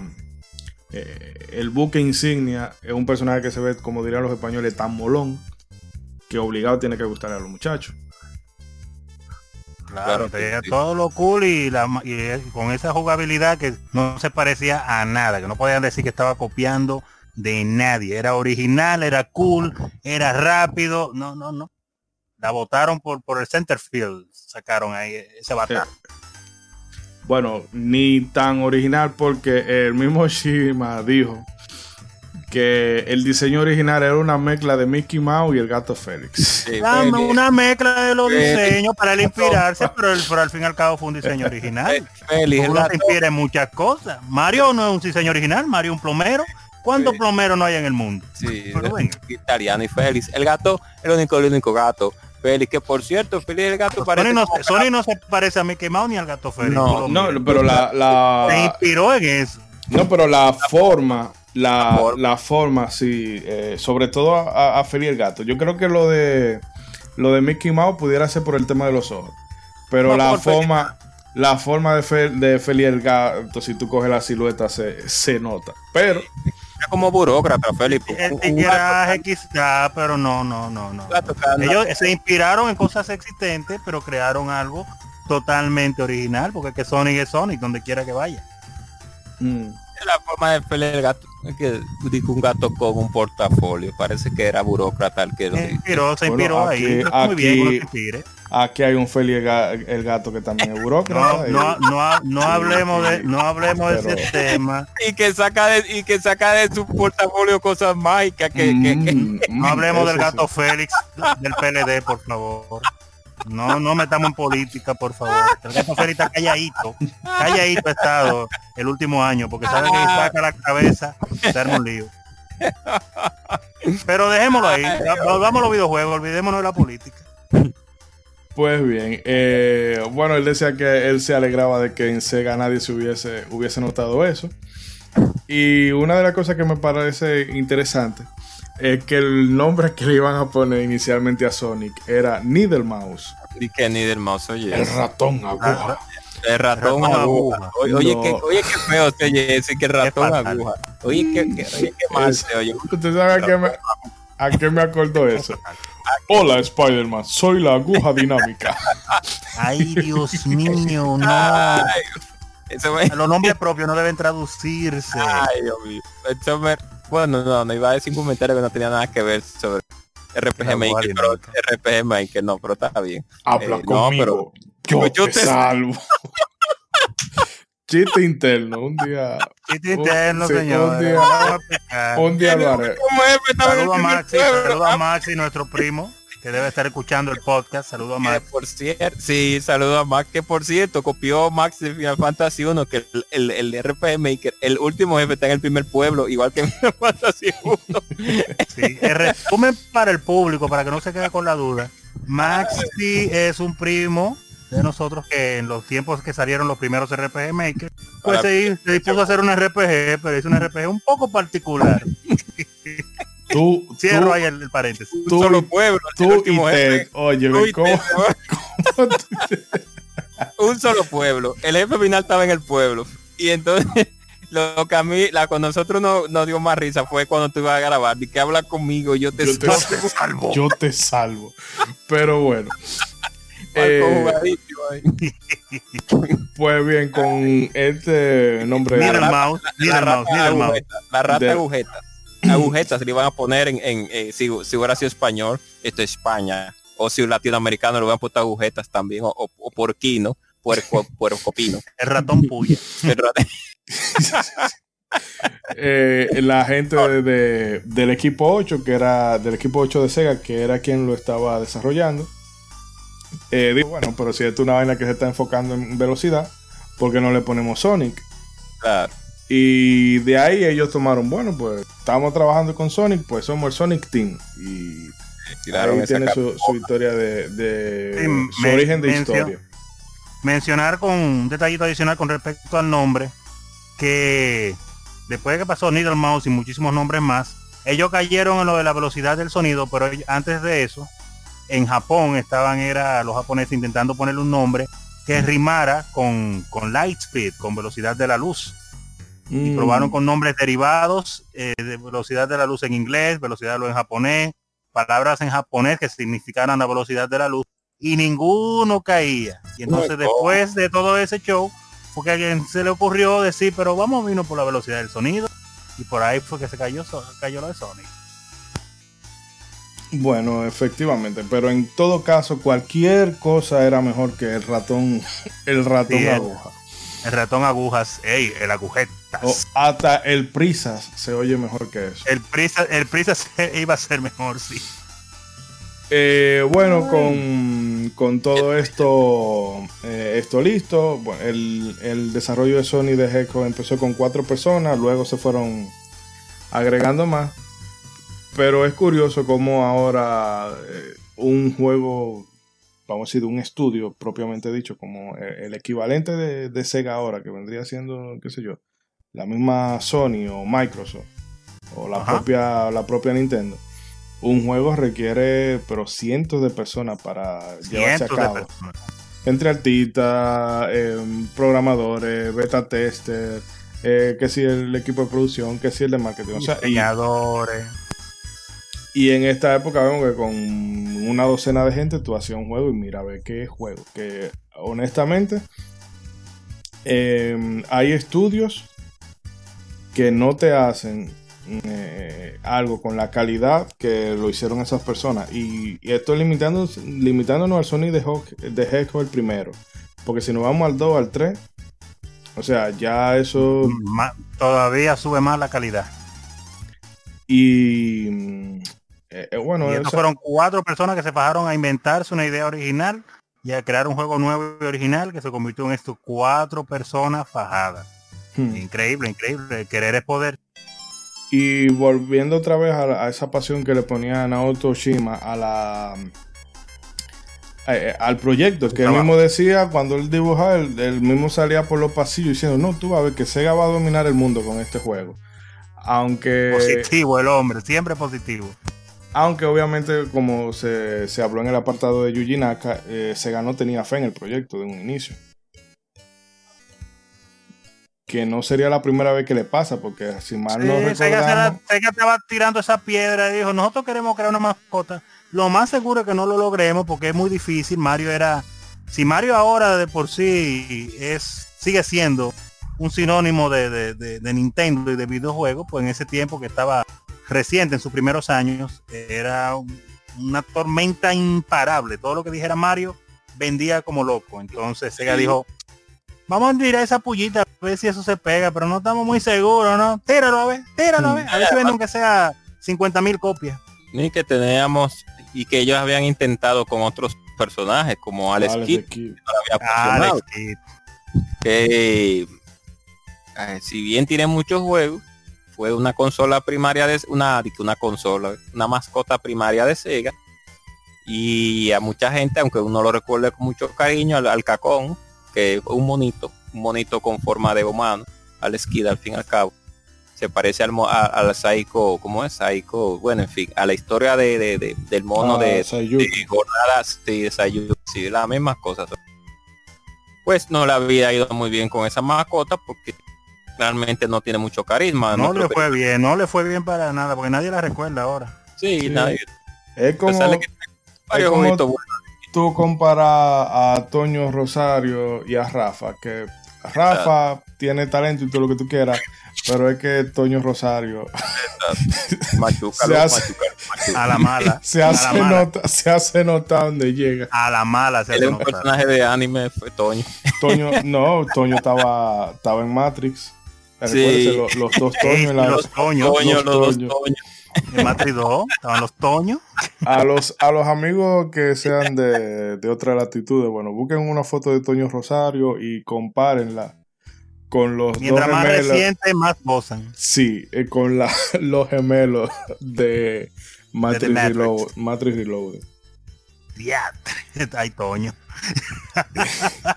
Tu cuquito. Los Toños, ¿dónde estarán los Toños hablando de eso? eh? No, pero los Toños debieron de sacarle mal jugo, pero nada, vamos a dejarlo ahí, que no estamos Vamos a sí, hacer un hablando programa de cine otro esto- día. Eh, Ellos Bueno. pudieran haber estado con Toño Rosario como, como Ah, pero, segunda eh, una ah, sí, realidad está externa. bien, ya, sí. eh, eso ahorita, modo merengue lo hacemos en una de esas, no se puede. Eh, saltando Continúe, continúe. eh, ya al término en otra otros apuntes de- respecto a Sony the Hedgehog. Bueno, este terminó viendo la luz el 23 de junio de 1991. Curiosamente, primero en Norteamérica y luego en julio para Japón y Europa. Que me parece, Eh, una cosa, diga, diga. me parece eh, particular. Primero porque saliera eh, porque saliera adelante en, en Estados Unidos. Y segundo, que en Europa llegara al mes siguiente y no a los dos años, como solía pasar. Como solía pasar cuando uno ya estaba acabando sí, Final sí. Fantasy VII, en revistas españolas, a los, espa- a los nuestros queridos escuchas de nacionalidad española, valga la redundancia. En ese tiempo, usted lo sabe muy bien, los que son más, más ya tienen una edad más, va- Más veteranos, veteranos. que cuando nosotros ya habíamos terminado Final Fantasy 3 para que ustedes para que ustedes le llegaran ese juego a la Final Fantasy 6 ya tenían que pasar como dos y tres años para que fueran para allá Es, es una cosa lamentable que ha sucedido en repetidas ocasiones, una prácticamente una tradición, lamentablemente, Sí. para nuestros compañeros europeos, que muchos juegos los tiran después, Ya- mucho tiempo después. Y algunos ni llegan. algunos no llegaron sí gracias a Dios ya no pasa aunque hubiera muchos juegos eh, de de, de, de- por los lugares por esos lugares también por eso por ese Ajá. que Ah, también y- no llegaron de este lado No, sí, pero son menos los que no llegaron de aquí pa- de allá para acá que de aquí para allá. claro Eh, una cosa que quería aprovechar y excúseme Ishidori para continuar con, con lo que usted estaba eh, diciendo. Sí, Eh, con respecto a la fecha de lanzamiento de, de Sonic, que salió en junio del 91, eh, y lo que estábamos mencionando hace un rato comparándolo con Mario World, que dijimos que también salió en el 91, pero ahora verificando me confirmo que Mario World salió en el, en el 91 en América, pero en Japón ya Mario World estaba desde noviembre del 1990. claro O sea que ya cuando vino a salir Sonic 1, ya Mario World en Japón tenía más de si- siete meses bat- bateando y vendiéndose y haciendo de Ah, todo. la madre Y, y Sega diciendo, bueno, con ese no vamos a poder. No podíamos Mm. con Mario 3. Y ahora entonces nos tira Mario World. No vamos para parte con, el, con, con Sony. Pero vamos a ver si vendemos aunque sea 30 mil o 40 mil unidades. Tírenlo ahí a ver. Y, y qué tapaboca le dieron. Continúe, continúe, Ishidori. Pues bien, eh, como hemos dicho, este título, el gameplay de este título era una respuesta directa a la jugabilidad pausada de los Mario, que incluso el nombre clave de- del proyecto era Defeat Mario. Oh, O sea que- porque Así brutalmente. eh, re- realmente eh, Yuji Naka dice que él le entregó a uno de los jefes de Sega un listado de juegos de, que él quería hacer, de 10 juegos. Había un juego de carrera, creo que uno de deporte, y abajo tenía un juego de acción que pueda competir con Mario. Y los jefes de Sega dijeron, no, no, es el que vamos a hacer. Y él le dice, sí, pero, Pero- yo pero- lo puse, yo lo puse en orden de importancia. O sea, de, de que ese era el último que él quería hacer. Y los jefes Es "Mira, el que menos yo quiero intentarlo porque es el más difícil. yo, olvídate los otros nueve. Este es el que vas a hacer. Y el caso es que también se puede ver Se que, la, clavó el cuchillo. que la velocidad con la que Sony se mueve, se mueve por, por defecto es la, la velocidad normal de Sonic es Mario corriendo. sí. Exacto, eso es lo que estaba diciendo. Y o sea, todo se, se basa en la rapidez. Aunque eh, la idea, dice ya Yuji Naka, que la idea de él era hacer un juego que se que al principio tú tengas que ir pausado, conociendo los niveles, y luego, cuando tú conozcas y te hayas familiarizado con ellos, vete como un chele. Pero que lo- la gente desde el testeo le daba rápido. Y entonces y él le decía, no, no, que no es así, espérate. La gente dándole a toa. Es que eso era lo nuevo, eso era lo bueno.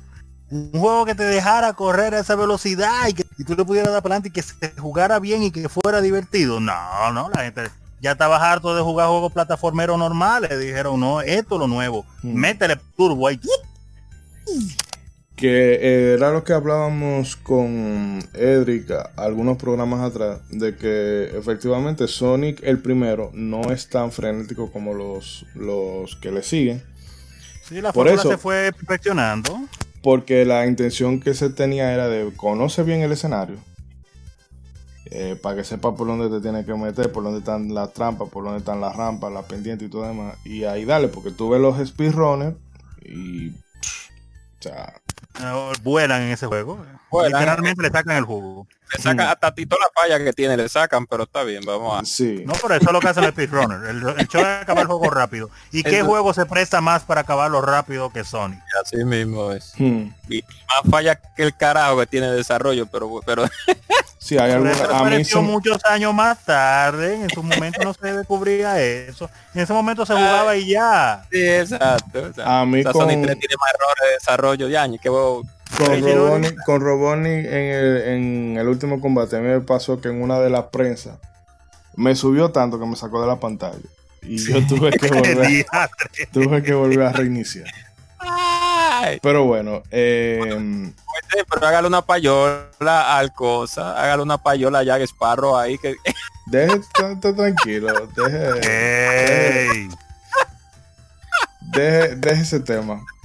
Está bien, sí, está Eh, bien. bueno, Continúe. en este juego Sony debe desplazarse a lo largo de, de seis actos, bueno, en realidad siete, porque el último es corto, pero, pero va. Eh, cada uno de estos actos se divide en tres niveles.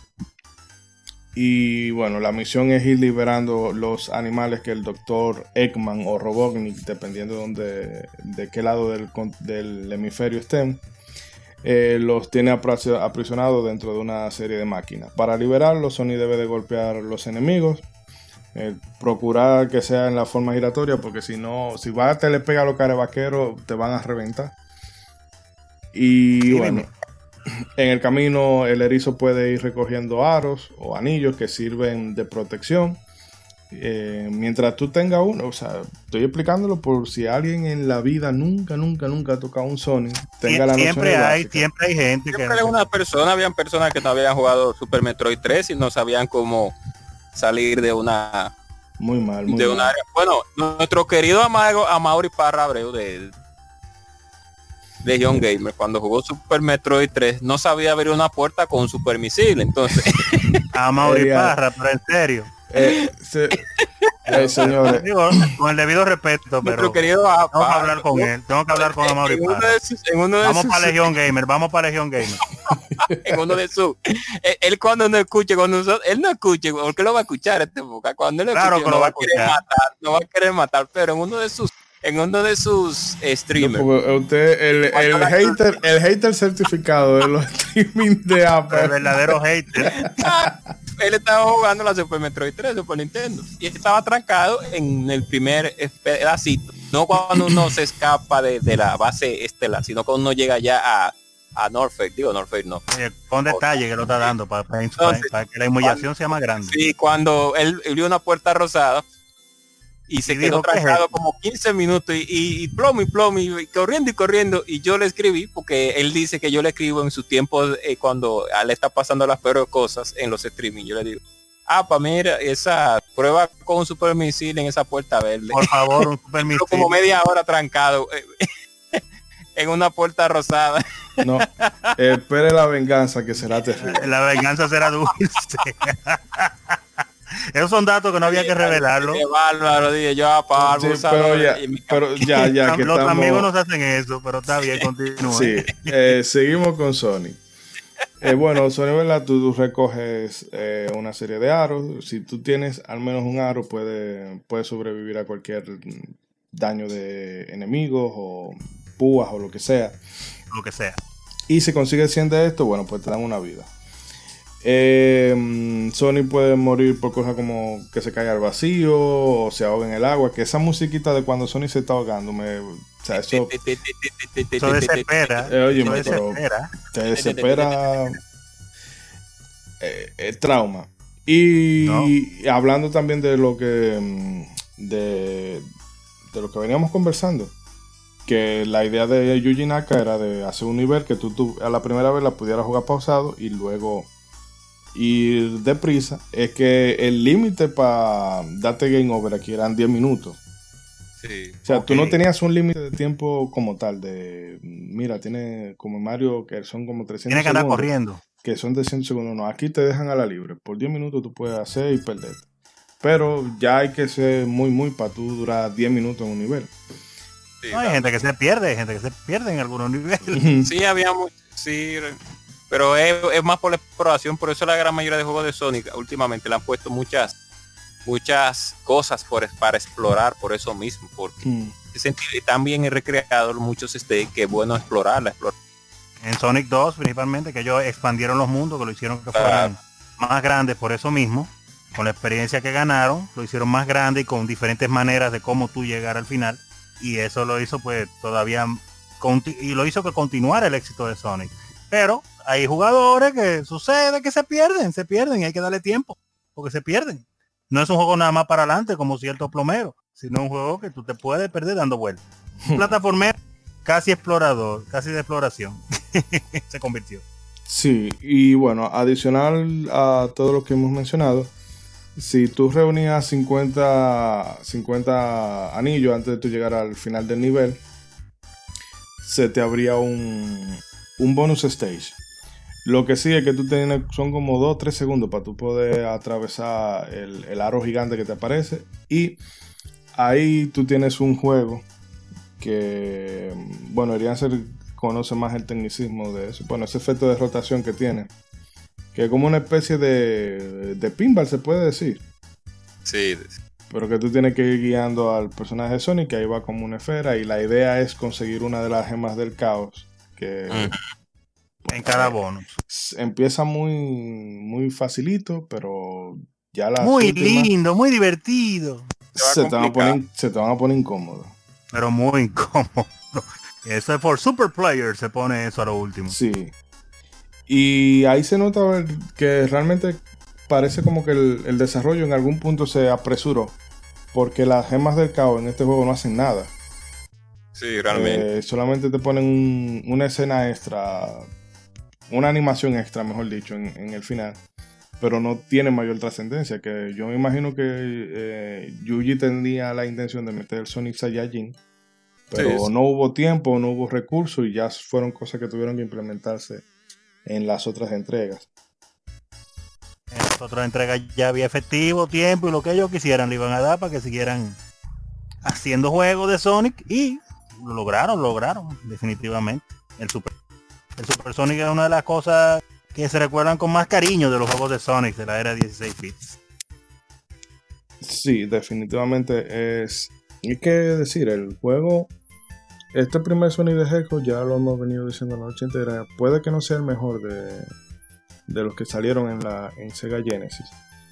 Pero tiene mucha personalidad. Eh, o sea, el diseño, las animaciones, o sea, cuando tú ves que Sonic va pasando por un, por un canal de agua, eh, tú lo ves como va girando y la animación de cómo abre la boca o cuando se está, se está ahogando y, y respira una burbuja de aire. Eso sí, quizá el personaje está muy por encima del juego. Eso, eso es lo que pasa con, Sí. este, con este primer Sonic. Ya eh, más hicieron suavecito para ayudar a la gente, lo que pasa es que como usted dijo, la gente le cogió tanto el gusto que le daba para adelante y ya. Ellos dijeron, esto es algo medio nuevo, vamos a llevarlo al paso para que la gente no se nos espanten. Vamos a poner el sistema de aros, eh, de los rings, que mientras tengan uno puedan darle para adelante para ayudarlo, para que no se mueran fácil. Y vamos a llevarlo al paso. Y la gente, pásame el control. Por ahí. Y daban durísimo. Ay, después los otros pusieron más difíciles las otras Sonic. Sí, no, pero ya yo no lo digo en el personaje en términos de, de jugabilidad, sino en cuanto al carisma. Ah, claro, el, claro. el personaje de, de Sonic es mucho más, pues. mucho más carismático que, que la primera entrega. Que es mucho más carismático. O sea, Sony el personaje es más carismático que Sony el juego. Ah, claro, claro que sí. Eso es una realidad. Tiene toda la razón. Inclusive por eso que más las personas iba a hablar de que sé que, bueno, si podemos ya hablar de eso, del personaje como tal. Es que Sonic, pues, me gusta lo que hicieron con él, porque tenemos que recordar que su enemigo principal, o para lo que fue diseñado, fue para derrotar al fontanero italiano, que le encantan los comer hongos. Comer Pero no vamos a decir el nombre, pero está bien. Y sabemos que Mario, sí, no vamos a decir. Y a su hermano también, que porque por cierto, a Mario últimamente lo han puesto más like que nunca, porque Mario siempre ha sido gordito, pero en cada entrega lo pone más flaquito. Está fitness, Sí. Mario. está demasiado fitness y Mario siempre ha sido gordo. Entonces yo no sé por qué hay que ponerlo tan fitness, eso seguro por asunto de estética actual, pero no, no, no me gusta ese Mario tan fitness, me gusta más el Mario gordito de Super Mario Bros. 3. Pero bien, eh, eh, entrando en Sonic, pues ustedes pueden observar, todos los que nos escuchan, y a ustedes también, eh, Ishidori y Tamu, que Mario en todas sus entregas siempre ha sido un hombre, vamos a decirlo, aunque es un héroe, pero siempre muestra algo de bondad. Es un personaje, es un hombre que siempre se está riendo. Un, gor- un gordito que siempre se está riendo, que en todas sus carátulas, aunque algunas veces tú lo ves di que molesto, pero regularmente todas las imágenes siempre es, es una persona agradable. eh, lo podríamos decir de esa manera. Y pues en ese aspecto a Sonic lo crearon todo lo para todo lo a to- en- en- o sea discúlpenme que se- las ideas se me están y se, se me fueron a, a- Entiendo. se eh, el Mario y Sonic son dos entidades totalmente diferentes Por supuesto. mientras que Mario es una persona que cuando tú ganas un un stage o ganas una un pedazo de bueno un stage él te felicita si te saca los deditos de, de, de, de, que- de paz con dos dedos Sonic lo hicieron tan arrogante porque por eso es que me gusta porque Sonic en su temperamento es arrogante o sea yo soy mejor que tú en todos los sentidos yo corro más rápido soy más ágil hago las cosas mejores que tú hago o sea Es que esa era la idea. La idea era que la idea de Sonic era que mientras él estuviera jugando, todo lo que él hiciera fuera mirando a Mario desde el Sí. espejo retrovisor. exacto Mirando a Mario "Ma- atrás. Sí, no Mario, yo tú, ah sí, tú todo muy chévere, pero yo soy mejor que tú en todos los sentidos. Y por eso es que ese personaje cautivó tanto, porque, porque fue diseñado para eso, para, para hacer un alter ego, no un alter ego, sino un némesis. Entonces al ser un némesis, primero, no es un humano al igual que Mario. Segundo, es un es una persona que es arrogante, que Mario va a decir, ay, qué bueno, y él le va a decir, sí, qué bueno, pero yo soy mejor que tú. Puede ser todo lo bueno que tú Sí, seas, pero pero tú yo soy sabes que yo soy el mejor, ¿verdad? Sí. Mientras tú sepas que yo soy el mejor, no hay problema. y él lo demuestra con su temperamento. Inclusive cuando O sea que, uno- o sea que, que, que, que- ¿cómo que se llama? Que, que Sonic entró como LeBron James. ¿eh? Sí, exacto. Yo Entonces, soy el duro. Tú eres muy lindo, yo te hago tu fiesta, pero el duro soy yo. claro, inclusive cuando uno deja a Sonic parado, normal, mientras se vaya el tiempo, Sonic inclusive mira la pantalla y te hace una señal como de hombre, o, No, dímelo. o mujer, o, o niña, o niño, dime, estoy esperándote, eh, vamos a comenzar. Vamos a, vamos a, vamos a, a- a arrancar. Y si tú dejas a, por, en mucho, bueno, todo el mundo lo sabe, si tú lo dejas mucho tiempo parado, él llega a un punto ya que él se va de la pantalla, te dice, te solté en banda ya, me voy de aquí. No te voy, a- no te voy a estar esperando la vida entera. Exacto, tú nunca habías visto un personaje de, de, de- sí, Pero nunca. Ah, ah, ah, entonces tú no me quieres mover. Bueno, está bien, te Pues solté. yo me voy. eso quedó muy bien. Eso fue un detalle eh, excelente de esos Un- Un programadores. detalle que siempre se ha, se ha visto en Sonic. Recuerden que Mario siempre hace una seña Eh, con paz. ¿Y, ¿eh? ¿Qué pasó? Vamos a, digo, vamos a dejar un poquito de eso. Entonces, para Ah, al final, al final. el otro bloque. Ah, no Eh, fuimos. Y pues, pero tenemos que tirar los comerciales. con eso eh, que usted Mantenga hablaba, la idea ahí. lo de Sonic versus Mario, yo no creo que sea necesariamente, perdón, el tema, o bueno, mejor, bueno, reformulando el, el planteamiento, que Mario. Es un personaje regordete, un señor, qué sé yo, mediana edad o lo que sea. Eh, y es bonachón y eso a todo el mundo le encanta, pero el personaje de Sonic es enfocado directamente para el adolescente, que tú ves que el adolescente siempre cree que se la sabe toda, eh, siempre no tiene tiempo para que tú le expliques las cosas con paja, no tiene, tiene que ser todo rápido, todo veloz, eh, son inquietos y demás, y todo eso, eh, esa juventud se vio reflejada en ese personaje y obviamente ellos van no, no, pues vámonos para de Sega, porque Sega, Nintendo es para niños y Sega es para jóvenes adultos. Llegue para nosotros, los más grandes y experimentados. Entonces yo eh, entiendo que esa, esa división fue lo que ha hecho que todavía al sol de hoy a Nintendo se le siga asociando con, eh, con juegos infantiles. Y fue porque Sony hizo esa, Sonic hizo esa um, diferenciación. Gran parte de la culpa definitivamente es de Sony, porque fue algo claro. Y más en un momento donde estaban batallando ahí el inicio del Super Nintendo, la salida de Mario World, compitiendo cabeza con cabeza con ese nuevo personaje. Las políticas que, que tenían de, de propaganda cada compañía se veían Mm. pues claramente reflejadas en sus mascotas, tanto en Mario, que ya era legendario, como en Sonic que acababa de salir, pero se convirtió inmediatamente en la imagen de Sega. Así que no, no pudo haber quedado mejor Sonic, eh, mejor como plasmado la idea de lo que Sega necesitaba y lo que Sega andaba buscando, no pudo haber quedado mejor plasmada que lo que fue el producto final con Sonic the Hedgehog, definitivamente. Y bueno, vamos entonces a hacer un corte aquí y vamos a dejar a los amigos oyentes con unos minutos musicales y volvemos ya para eh, terminar eh, de seguir conversando de, esa- de esas cositas personales, de esa visión que tiene cada uno de, de Sony como personaje, como juego y, y toda su trascendencia. Así que amigos, quédense con nosotros para que disfruten del resto del contenido. No se muevan.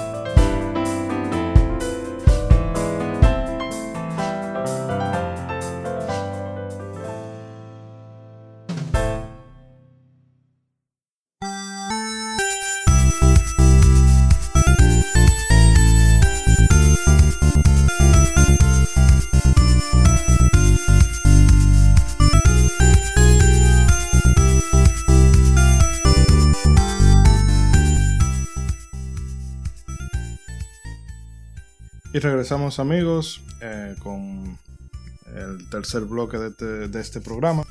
Y bueno, permítame preguntarle muchachos, eh, sobre todo a Eriance para que se desplaye, porque el que se debe sentir en el, quinto, en el séptimo cielo es el hoy con este especial. Ay, ay. ¿Cómo usted descubrió a Sonic the Hedgehog? Bueno, la historia muchos la conocen, pero bueno, no muchos la conocen realmente. No voy a voy a hablar aquí. Sí, porque mínimo usted está hablando como que usted hizo una biografía y, y- y la- escribió una biografía y todo el mundo la lee. No, no fue nuestro querido poca vecino que hablé mucho de eso, pero voy a volver a hablar aquí para los nuevos, los que nos escuchan y además que esté nuestro, pues es el proyecto concreto en hablar de este tipo de cosas. Y eh, al Sonic de Hedgehog realmente, realmente, yo lo conocí fue cuando uno, nuestro querido primo Max, pues llevó un Sega Genesis por allá por el 1993, creo que fue Sonic de Hedgehog 2. Yo no tuve la oportunidad de jugar la Sonic 1 en ese tiempo, porque en ese ya para el 92 pues ya la parte 2 estaba en el mercado, si no más creo. Si no más sí, sí, creo que sí, sí. Y pues al principio nosotros ya teníamos en nuestra casa pues a Super Mario Bros 3, que no se quería ver al principio, la cinta no quería ejecutarse. Luego de un de un milagroso domingo, el cual yo iba a jugar Mega Man X en un videoclub, pues se vio y eso es otra historia que vamos a contar en otro momento, pues él fue con ese juego, con el Sega Genesis, que fue la segunda consola que yo pude, la segunda no, fue la tercera consola realmente, que, yo pude tener en, en mis manos y probarla. Porque creo que en mis orígenes, la primera consola que yo topé al, al por primera vez fue Master System. Pero no voy a hablar de eso, voy a enfocarme en Sonic. Entonces, Ok. Sí, sí, en un videoclub allá por una localidad que se llamaba San Carlos, pues no. Mi madre le dio 25 centavos, creo que fue. Esa fue la primera vez que yo jugué en mi vida, creo yo. El juego de los de, de los pitufos, que no podía saltar por un lugar que había una araña, pero eso va a Mm. ser en otra ocasión que voy a contar eso. Creo que fue un Master System porque Master System coge mandos de Atari 2600. Creo que lo Debe más sí. Pero a mí me Y- gusta, a mí eso me gustaría hacer. Eh, esa es otra historia. Yo no la voy a hacer, no la voy a hacer ahora, pero la termina haciendo. Pero la termina siendo igual la historia. Igualita. Ay, bueno, pero en fin. Entonces, él llevó la Sonic 2 con nuestro querido amigo Colitas, que es Tails, para eh, eh, traducirlo literalmente. Y pues ahí fue donde yo pude realmente por primera vez ver al erizo. Me gustó bastante el tipo de juego. Fue tanto así que no dejábamos a Maxi jugar en el Nintendo. En. Nintendo no teníamos mucho juego bueno realmente. Teníamos a Paperboy, teníamos creo que a Paperboy sí en ese tiempo eh, sí, Paperboy y unos cuantos jueguitos más provocó uno creo que también y Castlevania 1 también pero que no lo dejamos jugar porque queríamos jugar eh, Sonic 2 él tenía otra cita que era Pulse no no era Pulse vs Blazer era era de Electronic Arts de básquetbol no me recuerdo realmente el, el, el nombre pero era de los de los comienzos nefastos de esa saga de NBA Live que no había forma de jugarlo porque que pero pero hablaremos de eso en otro momento. Y ahí fue donde yo realmente conocí al, al viejo erizo después de ahí fue que yo pude jugar la parte 1 más años más tarde cuando ya era cuando ya era un poco más joven más dije un poco más joven cuando era un poco más adulto ya como a los 15 tuve la oportunidad de jugar la parte 1 pero en mis inicios fue la parte 2 Mm. Eh, mis inicios con el erizo con el erizo porque puedo hablar de la experiencia de las leyes de yo jugar Sonic 1 claro Bueno. y los demás no, vamos a entrar en el 1 ahora mismo. ok El claro uno, este, este Ok. programa es del uno. Claro, yo sé, pues claro, yo lo entiendo. Entonces, cuando yo ya tuve la oportunidad de jugar Sonic 1, pues la, como la jugabilidad no cambió tanto en cierto punto. Claro, ya no teníamos a Tails que nos ayudara, a Colitas, el zorro, inventor con su avión, que se llama... En la 2, en la 1 estaba Sí, Sonic. exacto. Entonces, en la 1 teníamos a nuestro querido y gordo Robonic, como siempre, molestando a Sonic. Hmm. Teníamos a Pinky, a Pinky creo que, que se- a los animalitos tienen nombre, no me recuerdo ahora el de los animalitos, que por cierto hay unos bocetos que posiblemente uno de esos animalitos iba a ser el personaje, si no más creo, si no más creo la información. Creo que no se llama Pinky, creo. Son, es un Es ahí, puerquito. es Hay un puerquito, un pingüino, un ave, un puerquito, un pingüino, un ave. No me recuerdo el otro. Ah, un conejo, un conejito. Entonces, pues como no cambió mucho la, la, la y disculpen a Luffy que se oye de fondo, no cambia mucho el tipo de jugabilidad, pues, pues me sentí muy bastante agradable con él. Y a pesar de que el cambio eh, gráfico, pues este, no es del cielo a la tierra, pero sí hay un salto, no lo sentí tan aplastante en, en ese sentido. Me gustan mucho las canciones de Sonic 1. Me gusta el que el juego está muy bien diseñado. A pesar de todo, pues es un plataformero puro donde el control y la jugabilidad pues es increíblemente exacta. No hay motivos para tú decir que el, tú no puedes controlar al personaje. Voy a poner un ejemplo, Castlevania 1 de Nintendo. Recuerden que Simon ay, ay, ay. o Simon salta hacia adelante o hacia detrás. No, ¿verdad? Usted hace un, un, un back champola, usted hace un, un el, movimiento. El jumping back dash, Sí. instant kill, unblockable, Champola attack. champola cancel. Y te llena cuando tú. Sí. Y te llega. Entonces, Simón o Simon, me gusta más llamarlo Simón porque en Latinoamérica uno, es que a ese tiempo uno no sabía mucho Simón. Belmont, Simón Belmont. El gran- el gran varón. Simon, El gran varón. Entonces, Ey. Eh, uno le daba su latigazo al enemigo, pim plan, que suena como una champola de champola, por eso le decimos champola, porque suena en nuestro país la champola es una guanábana con leche, un, jugo bastante eh, delicioso, que por cierto, el otro día fui a Jumbo y vi no, no guanábana de la champola. No, no historia de la champola. disculpen.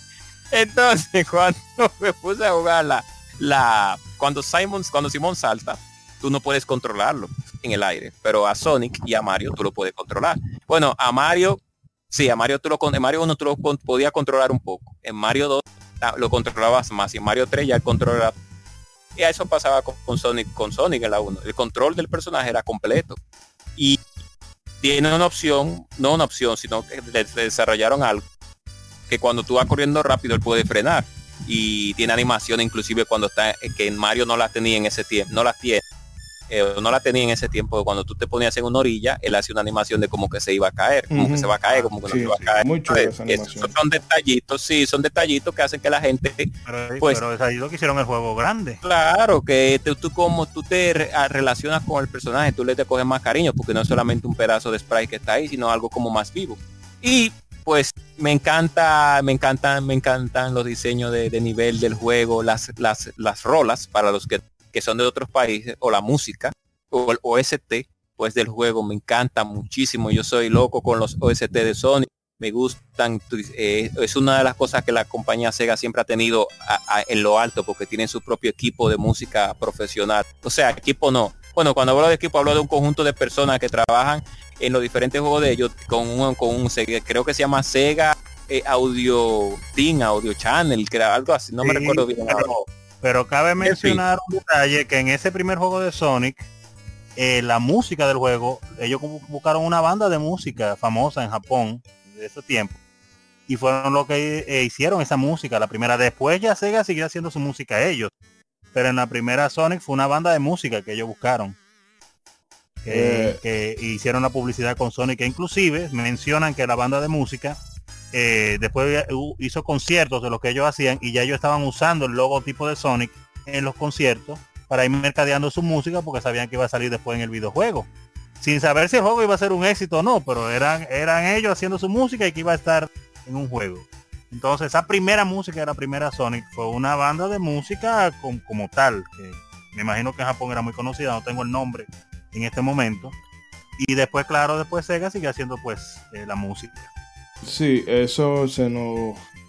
Bueno, se me olvidó anotarlo por ahí en el guion, que la música estuvo a cargo de Masato Nakamura y el grupo que él, eh, que él lideraba se llama se, eh, se llama Dreams Come True, que todavía sigue funcionando. Instant grupo. True, exacto. Eh, Todavía sigue. Sí. Incluso ellos han vendido hasta la fecha 50 millones de CD, que o sea, Ah, eh, pues son, mucho- son una institución súper respetada en Japón. eh, Y más, él estuvo 30 en años el- tienen entonces. Sí. Ellos estuvieron en el, en el, o sea, detrás de la banda sonora del 1 y del 2, pero en el 3 ya no había, eh, por tema de, vamos a decir, de honorario, ni, ni ellos ni Sega se pusieron de acuerdo y bueno, Sega siguió, optó por hacer ellos su, su musicalización. Pero de que hicieron un trabajo muy bueno lo hicieron porque e- esa es otra parte del juego.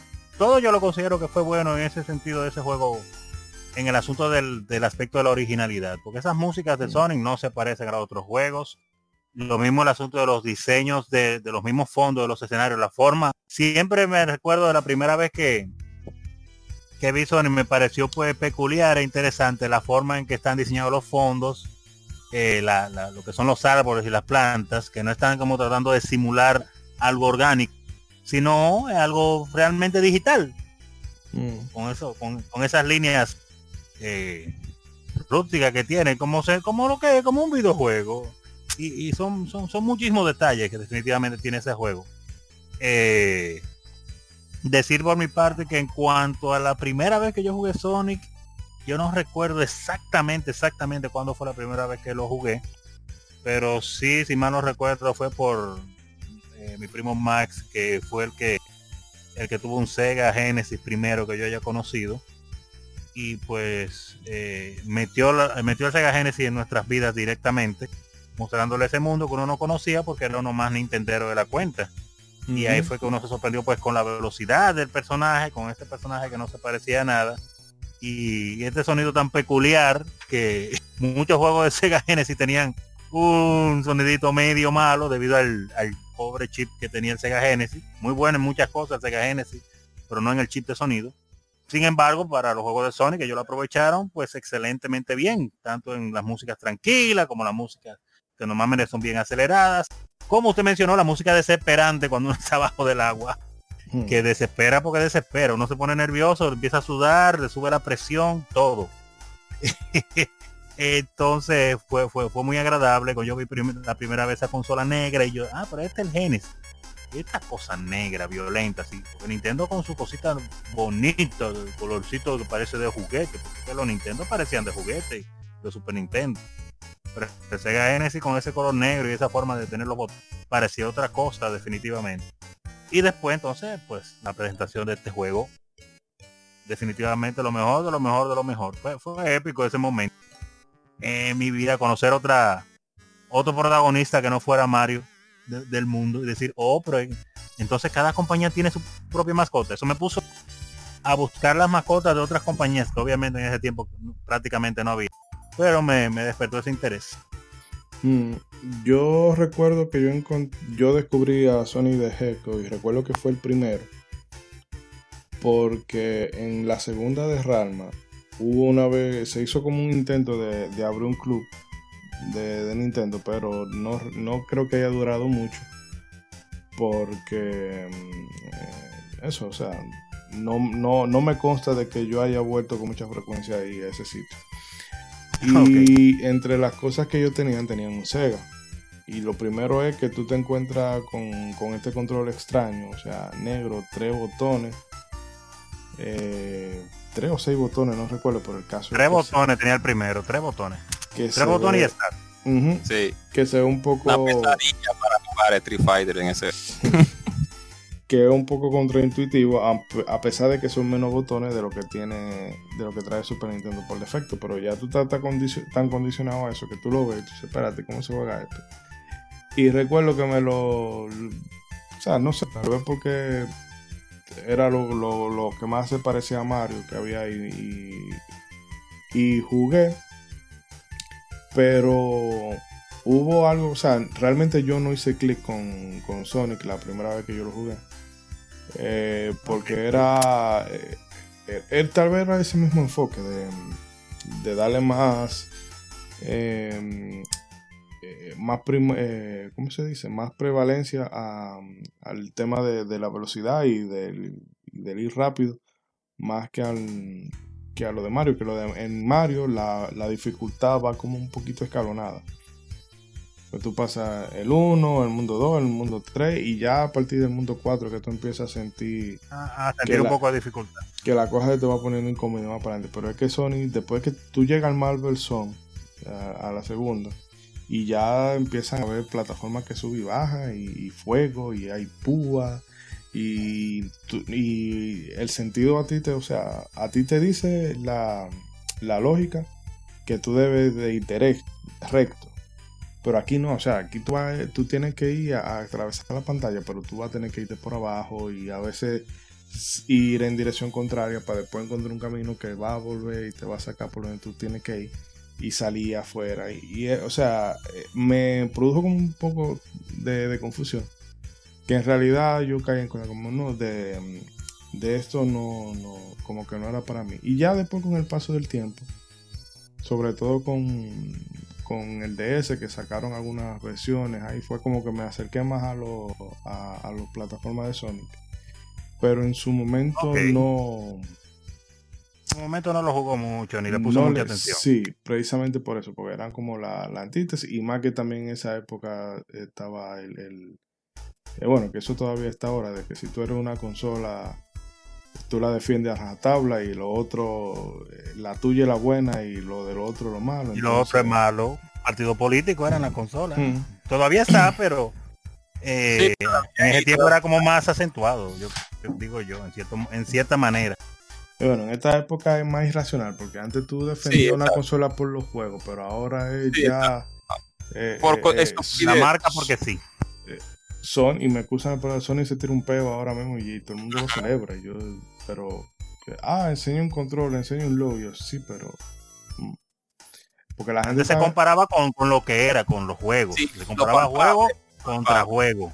Sí, lo palpable. Ahora hay una hay, hay, hay una, una fanaticada muy ignorante con lo que tiene que ver con tu ser, pues fan, no fanático, no fan de una marca. Hay mucha ignorancia en, en nuestro mundo actual en, en lo que tiene que ver con los videojuegos.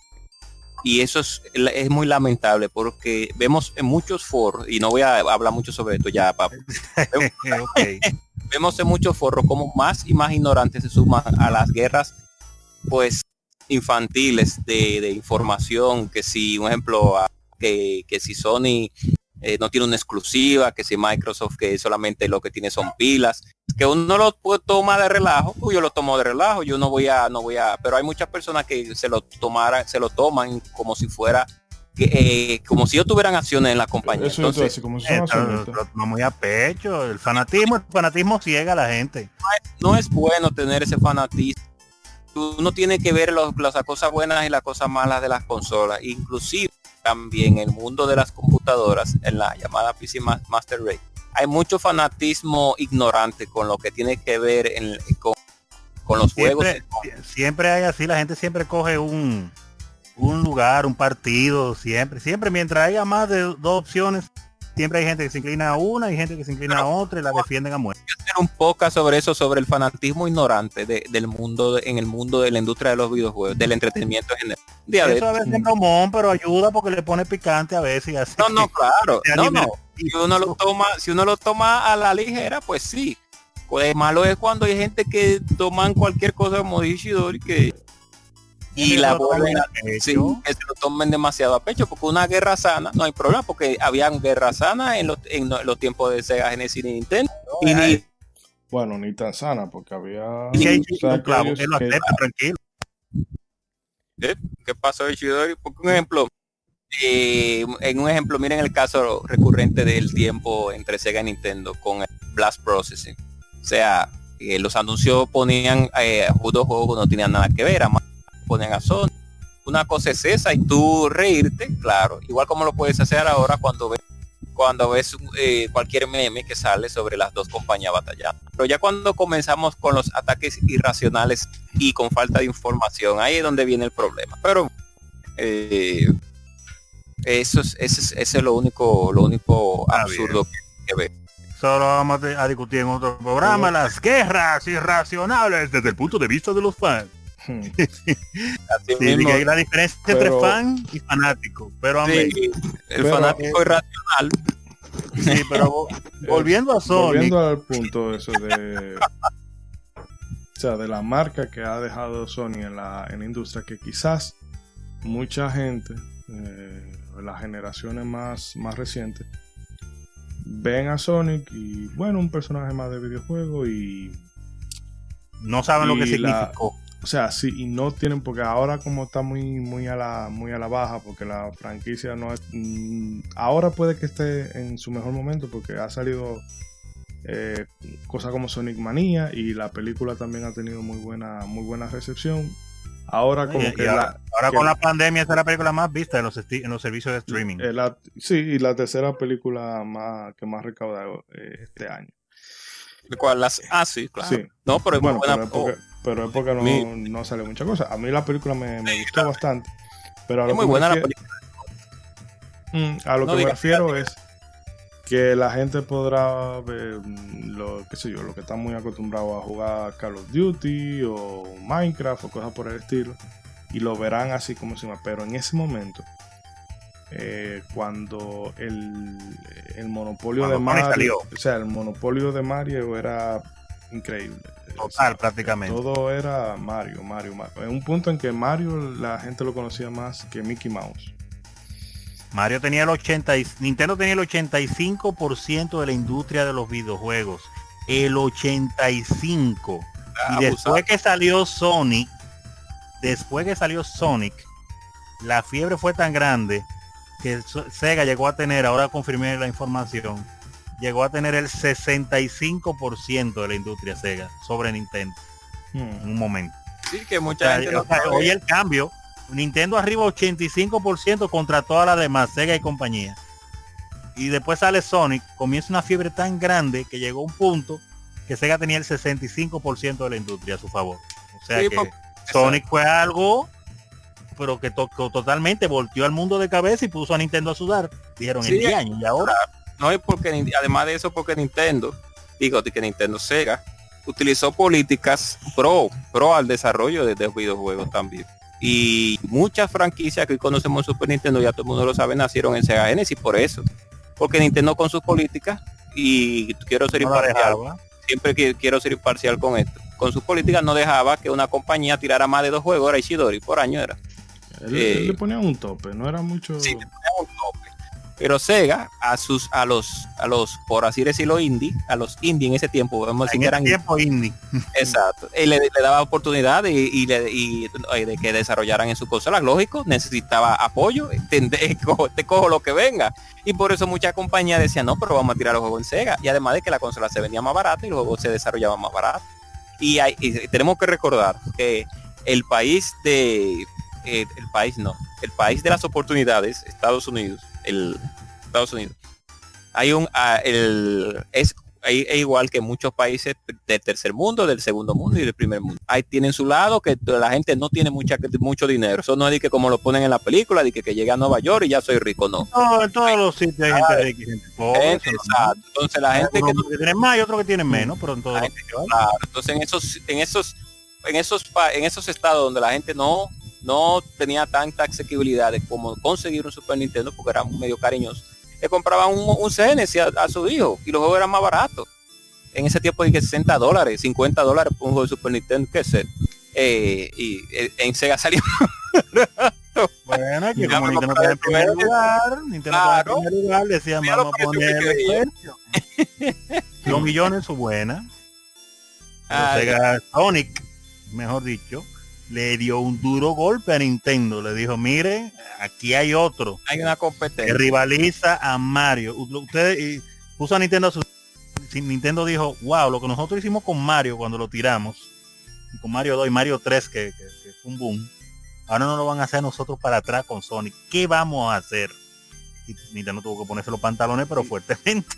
Y eso también demuestra lo importante que es tener competencia, porque Sí. si Sega no da ese, ese, como se dice, ese golpe encima de la mesa, eh, Nintendo se hubiese dormido totalmente en los laureles, pero eso te lleva, cuando tú tienes una competencia que dice, ah, bueno, mira, yo no, puedo, yo no puedo jugar con tus reglas, pero me voy a inventar las mías y te voy a meter presión, eso hace que el consumidor al final sea quien gane. Que por eso es que, eh, por ejemplo, tú oyes ahora que viene ya la, la, la generación de PlayStation 5 y el Xbox Series X o como quiera que se llame, viene por ahí.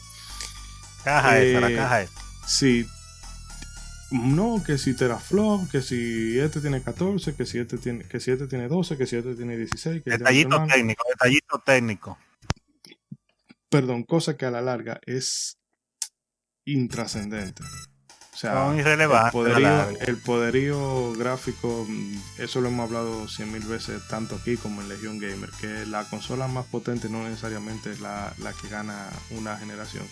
Entonces, No, inclusive. si la, ah, no, siga, siga. permite terminar, si, Sí.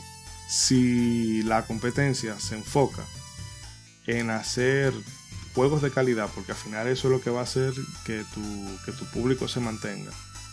Claro. Si tú me haces juego de calidad, tú obligas a que la competencia también tenga que decir, tu contraparte tenga que decir, espérate, que hay que ponernos las pilas y si no hacemos algo se nos va, se nos va a salir la gente del Reddit. Espérese, espérese, espérese. Usted me está diciendo a mí que que Sega le tiene que dar la gracia a Nintendo porque si Nintendo no inventa Mario, ellos no inventan a Sonic. ¿Cómo la cosa? No, no, no, no, al revés, sino que eh, eh, al salir Sonic, eso le metió presión a Nintendo y Nintendo tuvo que salir de ahí con que si, que si con Sonic, que si se asegura una exclusiva con Final Fight, que si eh, alivianar un poco la política de, de eso y poner límite a, los- a los programadores. Eh, sacar cosas como Donkey Kong, eh, un catálogo de RPG bien abundante, o sea, cosas que, que beneficiaban al consumidor. Pero ahora, Le puso, le puso un cohete Nintendo a todos los programadores ahí, a todos los que ellos tenían de exclusivo. Pero ahora, no, que poderío, poderío, no, no, háblame de juego, que eso es lo que va, eso es lo que va a, a- a definir las cosas. Si por ejemplo Microsoft ahora se inventa un equivalente de un Sonic, no digo en términos de estilo de juego, sino una marca que yo diga, mira, esto va a ser la, Que causa ese impacto. sí, esto va a ser lo que nos va a definir en esta generación. Y óyeme, pero es que si tú te limitas a poderío gráfico, poderío gráfico, y la gente se queda también, compra ese discurso. O sea, hermano, eh, si tú eres fanático de PlayStation o si eres fanático de Microsoft, tú vas a terminar comprando la consola que a ti te gusta. Así que yo no veo cuál es la necesidad de tú vocearle al otro de, ah, que esta, que esta más, no, que si esta tiene ray tracing, que, que si esta tiene más teraflop, que si aquí es más fácil de programar, que si tiene retrocompatibilidad. O sea, esas son cosas que a la larga tú no vas a hacer nada con ellas, la mayoría. Puede tener de todo, pero si no tiene juego que lo aprovechen de buena manera y que yo lo goce y lo recuerde con cariño, no hizo nada. Lo que más han habido son consolas súper poderosas que fallaron. Y no vamos a mencionar el 3DO, por favor. Entonces, eh, miren Sí lo que puede hacer como un team de un par de personas, sobre todo Naoto Chima Cuatro y, personas. y Yuji Naka, cambiaron el curso de una generación por completo. Prácticamente el curso de la historia de los videojuegos. ¿Quién sabe cómo hubieran sido las cosas si Sega no se la pone difícil a Nintendo y lo tumba del primer lugar por un tiempo? ¿Quién sabe? Eh, bueno, no sé si quieren apuntar alguna otra cosa más. Eh, Ah, un detallito, sí, sí, que, que lo que- como estábamos- iba a mencionar ahorita cuando estábamos hablando del, del control, que una cosa interesante también de este juego de Sonic the Hedgehog fue el enfoque que ellos tuvieron en usar un solo botón en el juego. Eh, algo que, que en ese momento la tendencia iba pues a lo contrario, la tendencia era a usar más botones en los juegos para, para cualquier tipo de juego de lo que sea. Y obviamente el Super Nintendo contribuyó mucho con su nuevo control, que vino con muchísimos botones más de lo que tenía el de Nintendo. Sin embargo, Sega, uno de sus grandes lamentables desaciertos, eh, fue no ponerle, agregarle más botones a su control, sino mantenerlo a cuatro botones, en este caso A, B, C y Start. Y sin embargo, el equipo de Sony dijeron, ni siquiera necesitamos esos botones, con uno solo lo vamos a hacer para que sea fácil, sea intuitivo, la gente se la lleve de una vez lo que haya que hacer, no se complique. Con un botón este juego se va a jugar y va a ser bueno, y va a ser cool, y va a ser como un- lo que nadie ha visto, y va a ser, como, como decía Oshima, va a ser que va a poner a Sega en primer lugar y a derrumbar a Nintendo. Y lo logró por un tiempo, pero lo logró. mm. Eric, No sé si- la gente cobra tiene algo que decir. sí, No, para de- no, no, o sea, en base a diga lo que vaya a decir ahora, porque ahorita cuando pasemos a la despedida, es la Sí, despedida que va. no, no, por ahora, por ahora simplemente creo que abundé demasiado sobre el tema y no, no, por ahora no. De, de Sony 1 nada. Ok, no, perfecto. Déjalo allá. Ya, ya, ya, ya. Hablé demasiado de Sonic 1, pero voy a volver a hablar un poco. Ay, No, Dios pues dígalo ahora porque ahorita la despedida para no... no... Ay, Es una, es una amenaza, es la amenaza uno. Sonic 1 fue una, por así decirlo, una resistencia. A lo ¿Una que qué? tenía. Una resistencia no, sino fue una, una pastillita azul de que algo diferente pues pueda así calar. Er- ¿Fue azul o roja la del cambio? La, la de, La Azul. de Neo en Matrix. sí. La roja, la había azul. una azul y había una roja. Había una azul y una roja. no me recuerdo. Pero en fin, eso, eso fue lo que hizo ese personaje con el mundo de los videojuegos. Hmm. Hizo verle a una competencia de que realmente se, había otra que estaba resurgiendo y que le iba a... Y eso es importantísimo porque como bien habló Ishidori-san anteriormente, pues las competencias nos benefician a todos. Solamente tenemos una sola consola en el mercado, ellos harán, y ya con eso me pongo un poco ya me- no me voy tan tanto a- al hobby, sino más bien a, a- en nuestro. Mientras hay una sola persona al mando de un tipo de situaciones, puede hacer lo que desea. Pero cuando hay más opciones, pues usted valora más el compromiso de hacer un buen producto. Cuando Sonic salió, no estoy diciendo que Mario fue un mal producto, porque siempre ha sido de calidad. Pero la Nintendo, como estaba en sus aguas, pues no veía esa situación así hasta que salió un competidor de Nada más que decir por ahora.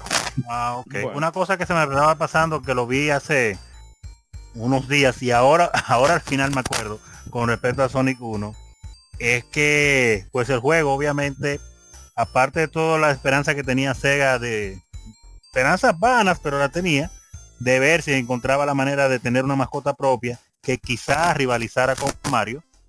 Eh, ellos estaban muy enfocados también en que el juego se, se vendiera en América que era el mercado que también querían dominar, porque Japón era el mercado principal, pero América es un mercado con mucho dinero y que Nintendo le sacó muchísimo, dominaba bastante. Y entonces un detalle curioso que, que vi en un video en estos días del Gaming Historian en, YouTube, era hablando de cuando el juego lo, lo mandaron a- para la gente de Sega de América, para que lo chequearan a ver si le podía gustar a la gente de este lado, porque el juego con su diseñito de personaje medio anime quizá no gustaba. Y mandaron unos bocetos y una cosa y pusieron la idea de, de que, de que para hacer lo que le, quizá le gustara más al público americano, lo que, lo que pensaban los japoneses que podía gustarle más, mandaron unos bocetos de Sonic donde le pusieron colmillos a Sonic, le pusieron garras, había otro boceto que había un, que, que era algo que se iba a agregar en el, en el juego, iba a tener una banda de rock, iba a tener una novia rubia humana que se llamaba Madonna Sí. y todo eso lo mandaron para América, de que para ver si eso le gustaba al público norteamericano. Y hubo una mujer que trabajaba en Sega of America, que fue la que chequeó eso, que no recuerdo el nombre ahora, que gracias a esa mujer nos salvamos de todo eso disparate. Porque entonces ella dijo, no, pero ¿y qué es esto? Pero ¿y este disparate? Pero no, no, quítale eso. Eso no va a gustar de este lado. Y que una banda de. Ya eso pasó, eso eran los 80, estamos, estamos en los 90. Y esos colmillos, pero ¿y qué fue? Pero no es para niños el juego. No, no, quítale esos colmillos que se ve demasiado agresivo. Y, esa tipa, pero esto es una pornografía. No, no, no, no, esa tipa no va a gustar de este lado. Y esa, ella le mandó esa misiva a la gente de, de Japón. Le digo, oye, el dibujo de la publicidad, cámbiamelo un chin, porque yo lo habían dibujado como más anime de la cuenta. Ujú. Cámbiamelo la paleta de colores, dibújamelo un chin chin que se vea más como, como entre dos, como entre América y Japón. No es que me le cambie el diseño, pero cámbiamelo un poco como los colores, las líneas, porque se ve demasiado anime. Y quítamele todo eso disparate, de que, que una banda de rock, una novia rubia, que se llama Madonna, quítamele todo eso. Y ahí va a estar bien, le va a gustar a los americanos. Y los japoneses dijeron, ah, pero mejor, pues nosotros le pusimos todo eso en, en lluvia de ideas pensando en cosas que le gusten a los norteamericanos. Y no le gustó, pues perfecto, lo quitamos. Y se quedó Sonic así como está, y así lo recibió el mundo y nació una estrella. nada más que decir, nada más que decir. Bueno, y antes de ya pasar a la despedida, déjame leer algunos comentarios que nos dejaron por acá. ¡Ey, sí, la gente, los comentarios! Nos dice Prince Jones que eh, Sonic the Hedgehog es muy duro. O sea, duro en, en español dominicano quiere decir guay. Es bueno, el juego es excelente, el juego es bien, bacano, Mm, chévere, super. Eh, Tuber DJ oficial nos dice, yo tenía un Super con Mario World y un amigo un Sega con Sonic. Los dos tenían, los dos juegos tenían su encanto. Que agraciado, que agraciado. Sí, eso permite disfrutar lo, lo mejor de ambos mundos. Eh, Aparot 24, no, este no lo conoce nadie, eh, nos dice, yo jugué este título después de haber jugado Sonic 2 y 3 a través del título Six Pack que traía Shinobi, Street of Rage y otros. Eh, para mí fue interesante e incómodo porque ya estaba acostumbrado a todas las bondades de los posteriores, el spin dash y el grabar, por ejemplo, que son cosas que se, se echan falta. Eh, lo del spin dash en algunos, porque se hicieron después, lo agregaron, pero no queda tan bien, no está tan bien implementado realmente, que no, no se concibió de manera nada. Eh, bueno, sigo leyendo.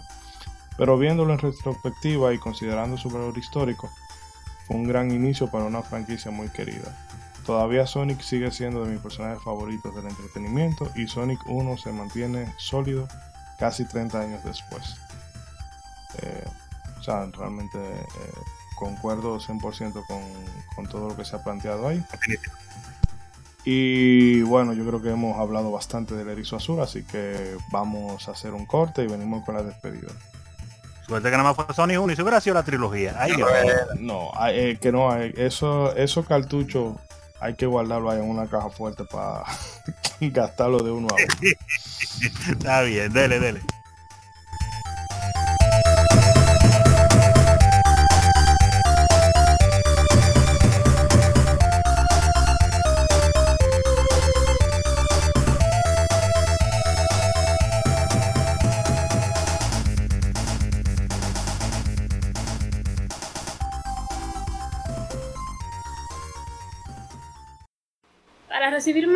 Nuestros contenidos, no olvides suscribirte a nuestras redes sociales. Búscanos como Modo 7 Podcast en Facebook e Instagram y como Modo 7 Pod en Twitter.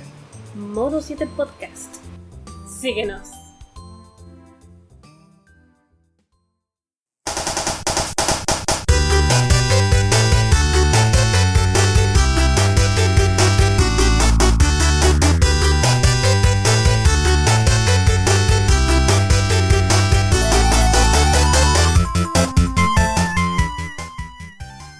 Bien amigos, llegamos al final del recorrido de este eh, maratón del erizo azul. Eh, si escuchan algún ruido de fondo, no, no es el spin dash, es que parece que uno de mis vecinos está haciendo un licuado poderoso. Los En vecinos fin. siempre son protagonistas en estos stream, pero sigue. Sí. Eh, en fin, chicos, para despedirnos, empiezo por. eh, vamos a empezar con el Marajá de Capurtara, porque creo que el que menos va. el que menos se va a explayar al final. Eh, con el que menos se sienta amenazado, pero. No, no, no, para, para cerrar y en despedida decir que definitivamente Sonic es parte primero de la historia de los videojuegos, eh, un antes y un después definitivamente, y, no sabemos qué, qué- qué habría sido del mundo si Sonic no hubiera salido, no sabemos qué habría sido de Sega si Sonic no hubiera salido. Eh, todas las personas que lo conocieron saben la importancia que, tu- que tuvo este personaje, tanto los que eran jugadores de, las consolas de Nintendo como los que eran jugadores de las consolas de Sega. Y a los que no tuvieron la oportunidad de jugarlo pues aprovechen con esta informacioncita que le pusimos aquí. Yo espero que hayamos despertado su curiosidad para que usted saque un momentico y si puede juega la versión original esta que hicimos la reseña hoy para que se empape y haga ese viaje al pasado y vea lo que es un proyecto hecho con amor con dedicación y que salió bien más allá de las expectativas. Sony the Hedgehog, definitivamente una joya para la historia.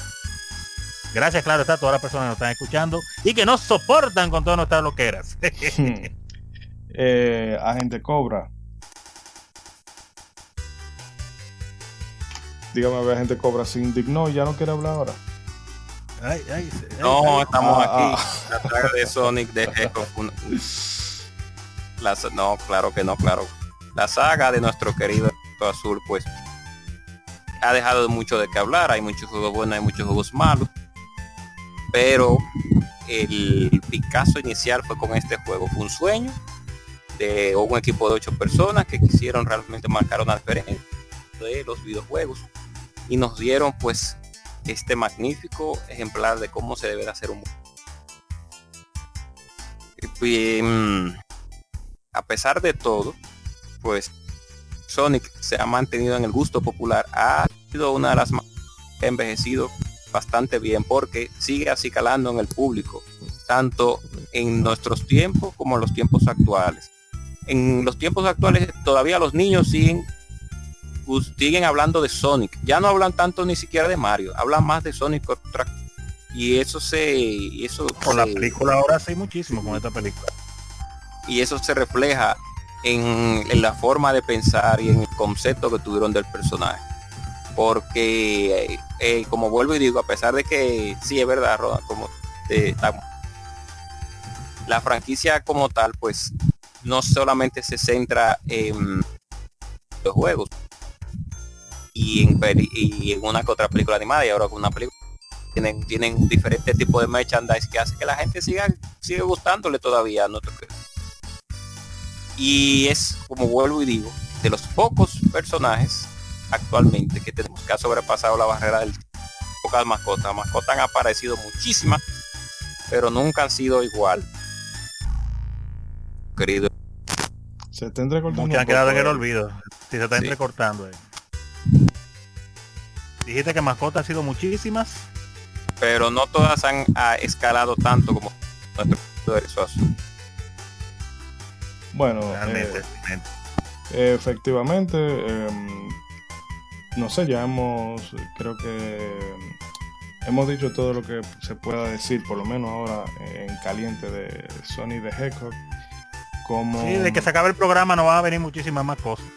no, pero la, fortuna de, la fortuna de que sea una franquicia tan, tan prolífica eh, garantiza que, bueno, ya cuando siempre va a haber, por aquí siempre va a haber Sonic, porque ya sea el 1, el 2, el 3, los Knuckles, quizás los, de la generación 128 bit, los, los Adventures y demás, se pasen por aquí. Eh, o sea que siempre vamos a tener al erizo eh, presente por activa o por pasiva. Pero eh, solamente eso de que es mm, el juego que, que redefinió la, industria o por lo menos hizo que eh, se convirtió en uno de los elementos que hizo que uno le cogiera más aprecio a este hobby. por nuestra parte ya esto es todo, esperemos que hayan disfrutado el contenido.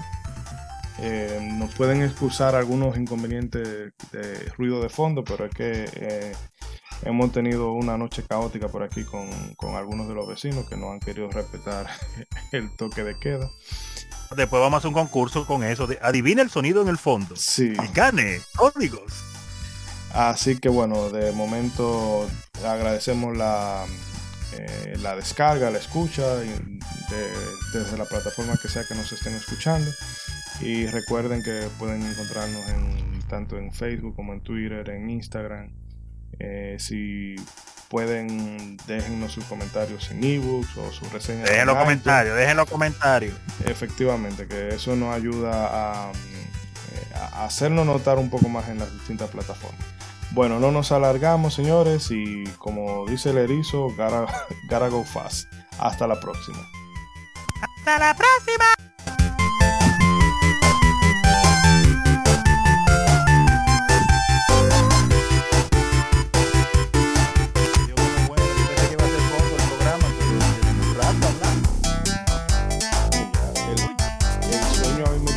Oh, winner. Usted siempre quiere comenzar más tarde ahí. Hoy podíamos haber comenzado temprano, pero usted quería comerse el pan.